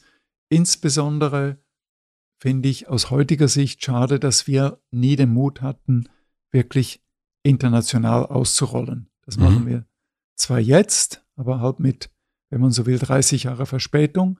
Aber wir hatten einfach den Mut nicht. Und mhm. wir hatten auch nicht die Beweglichkeit. Also weder, äh, weder mein Partner noch ich sind perfekt Englisch sprechend, sondern wir fühlten uns immer im deutschsprachigen mhm. Raum am wohlsten. Und das hat uns auch ein bisschen limitiert. Warum seid ihr unabhängig geblieben? Also die meisten Werbeagenturen oder großen Agenturen, die lassen sich irgendwann kaufen. Genau. Und, und ihr, 1200 Mitarbeitende, glaube ich, ähm, aktuell, mhm. ihr seid unabhängig geblieben. Warum ist dieser, ja. dieser, diese Freiheit, diese Unabhängigkeit so ein hoher Wert für euch gewesen und ist es immer noch? Naja, also, weil, weil wir einfach nicht so geldgeil sind. Also, mhm. man muss es so klar benennen, beziehungsweise weil ähm, die Freude am Geld viel kleiner ist als die Freude, ähm, eine Firma weiter zu gestalten und eine ähm, und, und eben diese besondere Kultur zu erhalten. Und ich bin überzeugt davon, dass wenn du eine Firma verkaufst, egal welche Versprechungen dir gemacht werden, die bleibt vielleicht ein, zwei Jahre noch so, wie sie mal gedacht war. Also du kannst die Kultur praktisch noch so zwei, drei Jahre vielleicht weiter retten, aber plötzlich ähm, wird in die Kultur eingegriffen mhm. mit irgendwelchen äh, äh, Prozessen, Regeln, mit Renditedruck, mit Wachstumsdruck und so. Also gibt ein, ein Wettbewerber von uns, die wurden gerade umbenannt. Ne? Also die haben sich auch verkauft vor, vor ein paar Jahren und erst war das vielleicht noch ganz nett und haben das auch verkauft als ja, Erweiterung und mehr Chancen und toll. Aber bin im Kontakt mit den Leuten dort, dann merkte ich, oh, jetzt fühlt man sich nicht mehr so wohl und jetzt haben sie einen neuen Namen gekriegt. Ja. Jetzt heißen sie Song. Äh, ich bin froh, dass unsere Agentur nicht Song heißt ja. und auch nie Song oder auch nicht Film oder Buch oder wie auch immer äh, heißen wird, weil wir einfach selbstbestimmt sind und unabhängig bleiben. Mhm. Du hast aber erst gesagt, ne, dass ab einem gewissen Punkt auch die Firma eigentlich dich bestimmt und gar nicht äh, du mehr die Firma. Also du hast gesagt, erst so ne, nach, nach äh, drei oder spätestens zehn Jahren ist man nicht mehr der Captain, sondern eigentlich die Firma ist der Captain von einem. Und Schon, also ja. man, man ist, äh, wo siehst du da den Unterschied? Das, äh, der Unterschied zwischen äh, die, die, Besitzer, die neuen Besitzer von Song sagen dir, was los ist, oder die Firma diktiert Ach so. dir? Na, es ist immer noch angenehmer, wenn die eigene Firma dich hm. bestimmt. Ja. Und dein, dein, äh, das bezog sich sehr auf äh, Lebensrhythmus und Verpflichtungen und, so, als wenn plötzlich ein Anruf aus Amerika kommt und dir sagt, hey, ab nächsten Monat heißt ihr Song. Mhm. Also das, das ist für mich eine, eine Schreckensvision, muss ich sagen. Ich, obwohl Song ist ja eigentlich ein schönes Wort, also vielleicht ja. bin ich da viel zu empfindlich. Von wem lässt du dir etwas sagen? Von meiner Frau mhm. und natürlich von meinem Partner und auch von unserem Nachfolger von, äh, und, und von vielen und, und von den ganzen, äh, von meinen Söhnen und von den ganzen jungen Menschen in unserer Firma. Also ich sage, ich lasse mir eigentlich von vielen etwas sagen. Jetzt warst du ja bis, bis vor wenigen Jahren warst du Werber, also und auch die äh, einer der Werbe Ikonen des Landes. Was würdest du sagen, hat diese Zeit mit dir gemacht? Ja, also das ist schwer zu sagen, weil ich, ich, ich habe ja keine, also ich weiß ja nicht, wie es gewesen wäre, wenn ich was anderes äh, Das ist völlig klar. Aber wo merkst du? Also ähm, ich kann nur sagen, manchmal stelle ich schon fest, dass dadurch, dass ich sehr viel gearbeitet habe äh, in meiner aktiven Zeit, dass ich natürlich auch vieles ausgelassen habe, jetzt an schönen Urlauben oder an Reisen oder, also ich habe schon auch vieles verpasst. Äh, wenn ich so Freunde erlebe, die heute bei einer Hochzeit in Saint-Tropez und morgen fliegen sie dahin und dann wieder Malediven und so weiter, also die einen ganz anderen ähm, Jahresrhythmus haben, als ich immer hatte, mhm. sondern ich habe halt sehr viel gearbeitet. Da denke ich schon, oh, oh da ist äh, einiges verloren gegangen. Jetzt, gut, jetzt habe ich ja die Zeit, jetzt kann ich das machen. Ähm, und, aber ich kann nicht sagen, also was, es, was die Zeit jetzt gemacht hat mit mir. Also die hat mich zu dem gemacht, was ich heute bin und bin jetzt nicht totunglücklich mhm. Äh, und, und auch nicht traurig, dass ich nicht mehr dabei bin, sondern ich erlebe mich im Moment eigentlich als sehr ausgeglichen und zufrieden. Ich mhm. freue mich über die, über das Mehr an Zeit, was ich habe. Ich freue mich, dass ich morgens keine Termine. Es gibt ja die schöne Definition von Harald Junke, was Glück bedeutet. Keine Termine und leicht einen Sitzen, da ich nicht trinke. Klappt das mit dem Sitzen nicht, aber auch keine Termine ist schon mal ganz gut. Ich sitze morgens im Bett, mache meiner Frau einen Kaffee und dann lesen wir so ein bisschen im Netz. Und das, also coole Zeit. Welche Rolle spielt die Deadline in deinem Leben? Die, du meinst die Deadline, also ja, ähm, also die, die Deadline meines Lebens spielt eine, eine große Rolle. Ich bin ja ein Mensch, der sich für Lebenserwartung interessiert und da auch ein Projekt äh, gemacht habe, was ich demnächst mal vorstellen werde. Also meine ähm, meine Lebenszeituhr, die statistisch die Sekunden meines Lebens abzählt, also die, die ich noch zu leben habe. Ähm, meinst du diese Deadline oder meinst du die ganzen Deadlines? Ich, hab, ich kenne diese Uhr. Also ja, die ja. Uhr, die, die, die rückwärts zählt, wie genau. viel Zeit du hast. Und ich habe so gedacht bei mir, es ist eigentlich ein guter, ich habe mich gefragt, würde ich mir diese Uhr so hinstellen? Und ich habe gedacht, wenn es einen Ort gibt, wo ich die hinstellen würde, dann wäre das hinter mir. Ja, also, dass die Zeit, diese Zeit mir so auch ein bisschen im Nacken sitzt. Also, dass man genau. die gar nicht so permanent sieht. Und ich habe aber gedacht, bei dir auch, dass so dieses, die Endlichkeit Ja. Äh, und man muss sich ein bisschen Mühe geben, damit man es auch schafft, eine große Rolle spielt. Du hast deine Schwester verloren, du hast deinen, äh, äh, ja. wir haben über den Bruder gesprochen, kurz. Ähm, die Deadline ist eigentlich das, worum es immer geht in Agenturen. Alle reden immer von der Deadline. Äh, ja. Und dann ist sozusagen, finde ich zumindest dein, in meinen Augen, künstlerisch wirklich krassestes Ding, was du bis jetzt gemacht hast. Also ich finde eigentlich ja. von deinem Werk ist die Uhr für mich so, da ist, das ist, ähm, da denke ich, holla die Weitweh, das ist ein, da krieg ich, merkst du, äh, eine kleine Gänsehaut, weil ich das, äh, als ich das erste Mal gehört habe von Finn Kliman, mhm. der das erzählt, dachte ich, wow. Äh, also da ist wieder das Wow gerade. Und ja. deswegen dachte ich so, Deadline, irgendwas. Äh also die, die, die Uhr ist schon ein interessantes Pro, äh, Projekt, weil was ich eben festgestellt habe, die lässt keinen kalt. Ne? Ja. Also es gibt viele Leute, die eher erschrecken, die, die es eher ablehnen, äh, inklusive meine Frau. Meine Frau sagt auch, Mensch, können wir das nicht abdecken? Ich will nicht sehen, wie du, wie du zer, zerfließt oder wie, wie du äh, quasi langsam schwindest. Und das sagt ja, also die Uhr, die, die Uhr macht vergehende Zeit sichtbar. Ne? Ja. Das ist das Prinzip der Uhr. Und ich, ich nenne sie a constant reminder to make the most of your life. Ne? Ja. Also das heißt, eine ständige Erinnerung, eben Zeit nicht zu verschwenden, Zeit nicht mit, mit Nonsens, mit äh, langweiligen Tätigkeiten, mit toxischen Beziehungen und so weiter zu verplempern, sondern Zeit gut zu nutzen. Also so gesehen sehr philosophisches Projekt, aber schon auch kontrovers. Und die stelle ich demnächst vor. Also, das, äh, also demnächst ist die Präsentation der Uhr.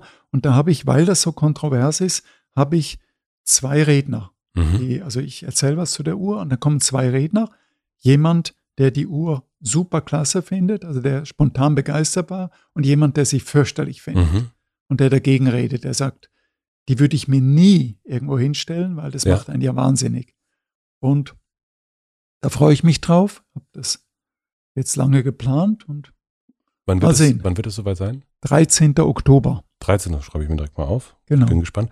Ja. Aber diese Deadline, also das, das, ist ja die ursprüngliche Frage, welche Rolle die in deinem Leben spielt. Also brauchst du die, also du hast viel ja. geleistet äh, und ist dieses, die, ähm, der Tod ist äh, permanent, äh, sagt ja. man, gibt es ja auch einen Satz. Ähm, ist das etwas, was, also brauchst du diesen, brauchst du den, das Wissen um die Endlichkeit? Ja, ähm, ich bin, ich gehöre nicht zu den Leuten, die vom, vom ewigen Leben träumen und auch nicht vom ewig langen Leben. Also ich finde diese Bestrebungen, die es gibt, eben alle Krankheiten, alle Alterskrankheiten auszuschalten, um Menschen 113 mhm. äh, werden zu lassen. Äh, für mich ist das, ist das Nonsens, weil ich finde, äh, ein, ein, ein Leben ohne, ohne Ende ist so unspannend wie ein Fußballspiel ohne Ende. Mhm. Stell dir vor, ein Fußballspiel geht einfach weiter und es endet einfach nicht. Und das wäre für mich das nie, Schlimmste. genau, das nie. Oder, oder ein Arbeitstag ohne Ende ist noch schlimmer. Also irgendwann möchte der Mensch Feierabend haben oder hat der Mensch auch Feierabend verdient. Und wenn du dein Leben halbwegs auch als Aufgabe betrachtest, dann ist es doch schön, wenn diese Aufgabe irgendwann geleistet ist und wenn man quasi in Ehren, in Ehren abtritt. Und auch da ist äh, vielleicht ein schönes Schlusswort. Auch da ist meine Mutter ein Vorbild für mich, weil sie hatte irgendwann Leukämie. Und Leukämie relativ früh leider.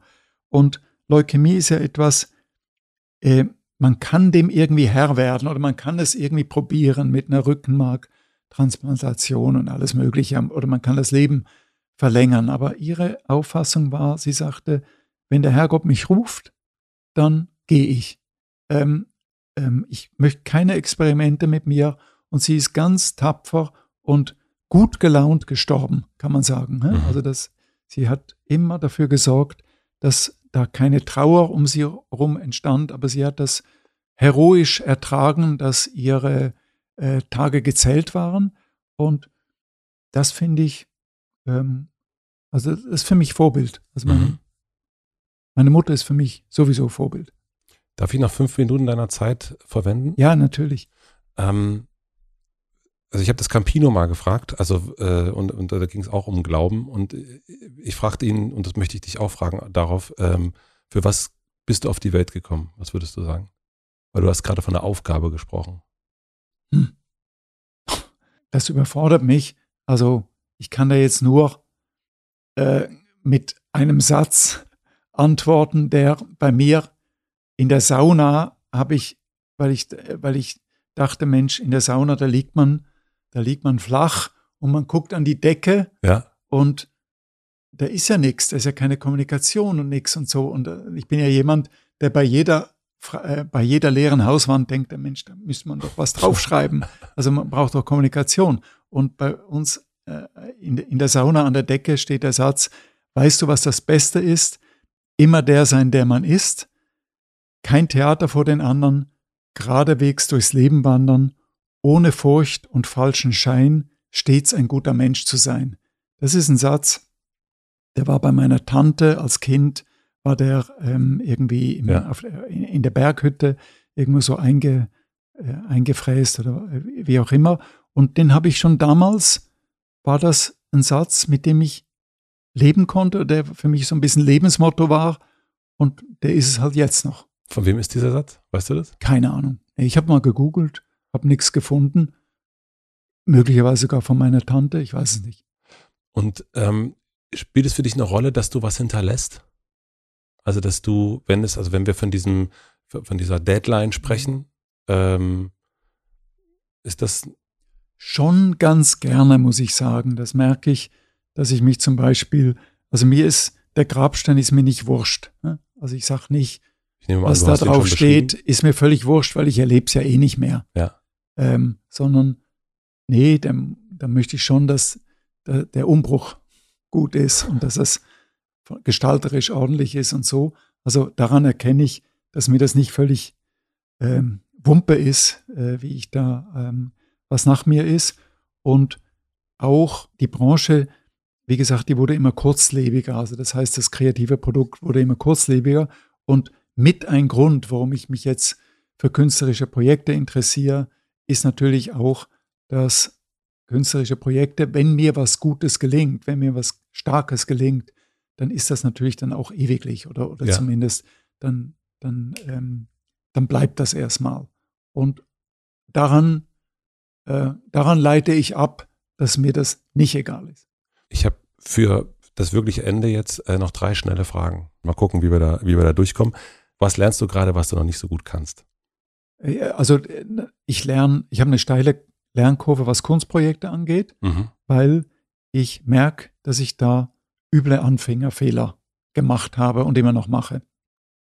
Einfach aus der falschen Welt kommend. ne? Also Ja. die Kunst hat dann schon, so einfach ist das nicht, äh, jetzt zu sagen, okay, ich war fast 50 Jahre lang ein, ein Kreativer in der Werbung und Mhm. jetzt bin ich Kreativer in der Kunst und das da einfach mal schnell umsteigen. Nee, nee, da macht man erstmal schöne Fehler. Ähm, und ansonsten lerne ich äh, viel, also tä- eigentlich täglich. Also, also manchmal auch ärgerlicherweise Dinge, die ich längst hätte lernen müssen, also wo ich dann immer, äh, wo ich mir dann wieder sage, Mensch, jetzt begreifst doch endlich mal oder, oder kriegst doch endlich mal geregelt oder so. Aber ich, mir fällt jetzt nichts nichts Konkretes ein. Welches Buch würdest du den Menschen empfehlen, die das jetzt hier gehört haben? Welches Buch sollte man gelesen haben im Leben? Ja, am besten viele. Mhm.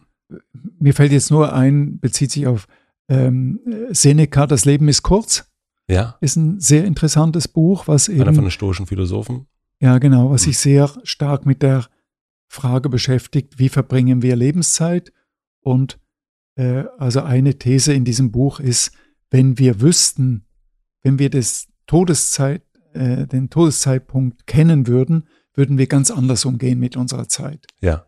Und das ist ja praktisch Thema meines Projekts. Das hat mich auch sehr daran erinnert. Das ist sehr, sehr Ja. stoisch, finde ich, Ja. das Projekt. Ich hatte es auch, äh, ich musste auch dran denken, als du äh, von der Wohnung in Hamburg erzählt hast, weil das ja auch sehr stoisch ist, sich immer wieder damit auseinanderzusetzen, nichts mehr zu haben und, und auch Seneca, glaube Ja. ich, war es. Nee, es war äh, Marcus Aurelius, der sich äh, dann auch äh, als in, in, in Bettlerklamotten äh, sozusagen mal ein paar Tage durchgeschlagen Ja. hat, obwohl er äh, ein sehr, sehr, sehr, sehr mächtiger Mann gewesen ist. Du, du spielst auf mein T-Shirt an. der stoische mhm. Philosoph so, so ja. vor mir. Und die letzte Frage, ich hoffe, sie macht dir Spaß. Ähm, ich habe eine große Plakatwand am Alexanderplatz und du darfst entscheiden, was für alle Berliner und Berlinerinnen zu lesen sein würde. Was würdest du draufschreiben? Wie gesagt, das ist für mich echte Arbeit.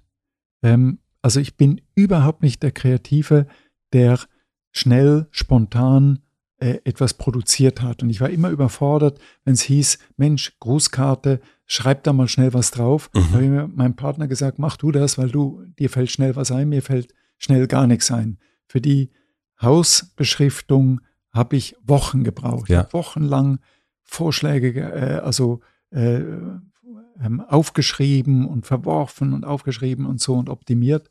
Ähm, ähm, ich, kann's, ich, kann, ich kann dran arbeiten und in drei Wochen kriegst du ein Ergebnis. Äh, das äh, tatsächlich wirklich sehr gern, weil es A, es gibt diese Wand. Ach nee. Es gibt diese Wand und die wurde, äh, jetzt gibt es seit, äh, seit knapp einem Monat, sind die meine liebsten 111 Antworten drauf. Und ah. die Wand ist, die funktioniert wunderbar. Und äh, ich habe äh, gestern mit den diejenigen gesprochen, die diese Wand mir ermöglicht haben und die sagten, ja. lass uns doch, wenn jetzt wieder welche gesammelt sind, nochmal eine neue Wand machen sozusagen. Lass ja. einen Teil davon wieder, äh, äh, wieder austauschen irgendwann im Oktober. Und deswegen äh, haben ah, wir jetzt, ja, glaube ich, einen guten Spoiler äh, oder wir, dass du, dass, dass du auf jeden Fall noch Zeit hast, dann kannst du irgendwann mal vorbeigehen, die Wand angucken. Schick mir ein Bild. Ich schick, schick dir ein Bild. Bild. Weiß ich brauche ein, ich brauche ein Gefühl für wie, äh, wie, wie Proportion und in welcher Situation sieht man das? Sieht man das äh, beim Vorbeilaufen oder so. Äh, also ich muss, ich muss es fühlen, dann das zeige ich, dir. Super, da freue ich mich drauf, wenn ich dann irgendwann die, äh, wenn ich irgendwann die Antwort bekomme und, und die Menschen die Antwort lesen können. Und, äh, und damit ist es für mich äh, getan. Ich hoffe, du hast ein paar Sachen erzählt. Also ich habe ein paar Sachen gehört, die ich noch nie gehört habe von doch, dir. Doch, doch. Äh, schon. also beides. Also ja. ein paar Themen, wo ich mich wiederhole. Aber eh, gerade, gerade am Anfang, so in der ersten halben Stunde, das war alles neues Zeug, denke ich mal, hoffe Gut. ich. Das ist doch schön. Ich äh, danke für deine Zeit und äh, äh freue mich, dass du da warst und ja, äh, deine Meinung geändert hast. Dankeschön. Bis bald.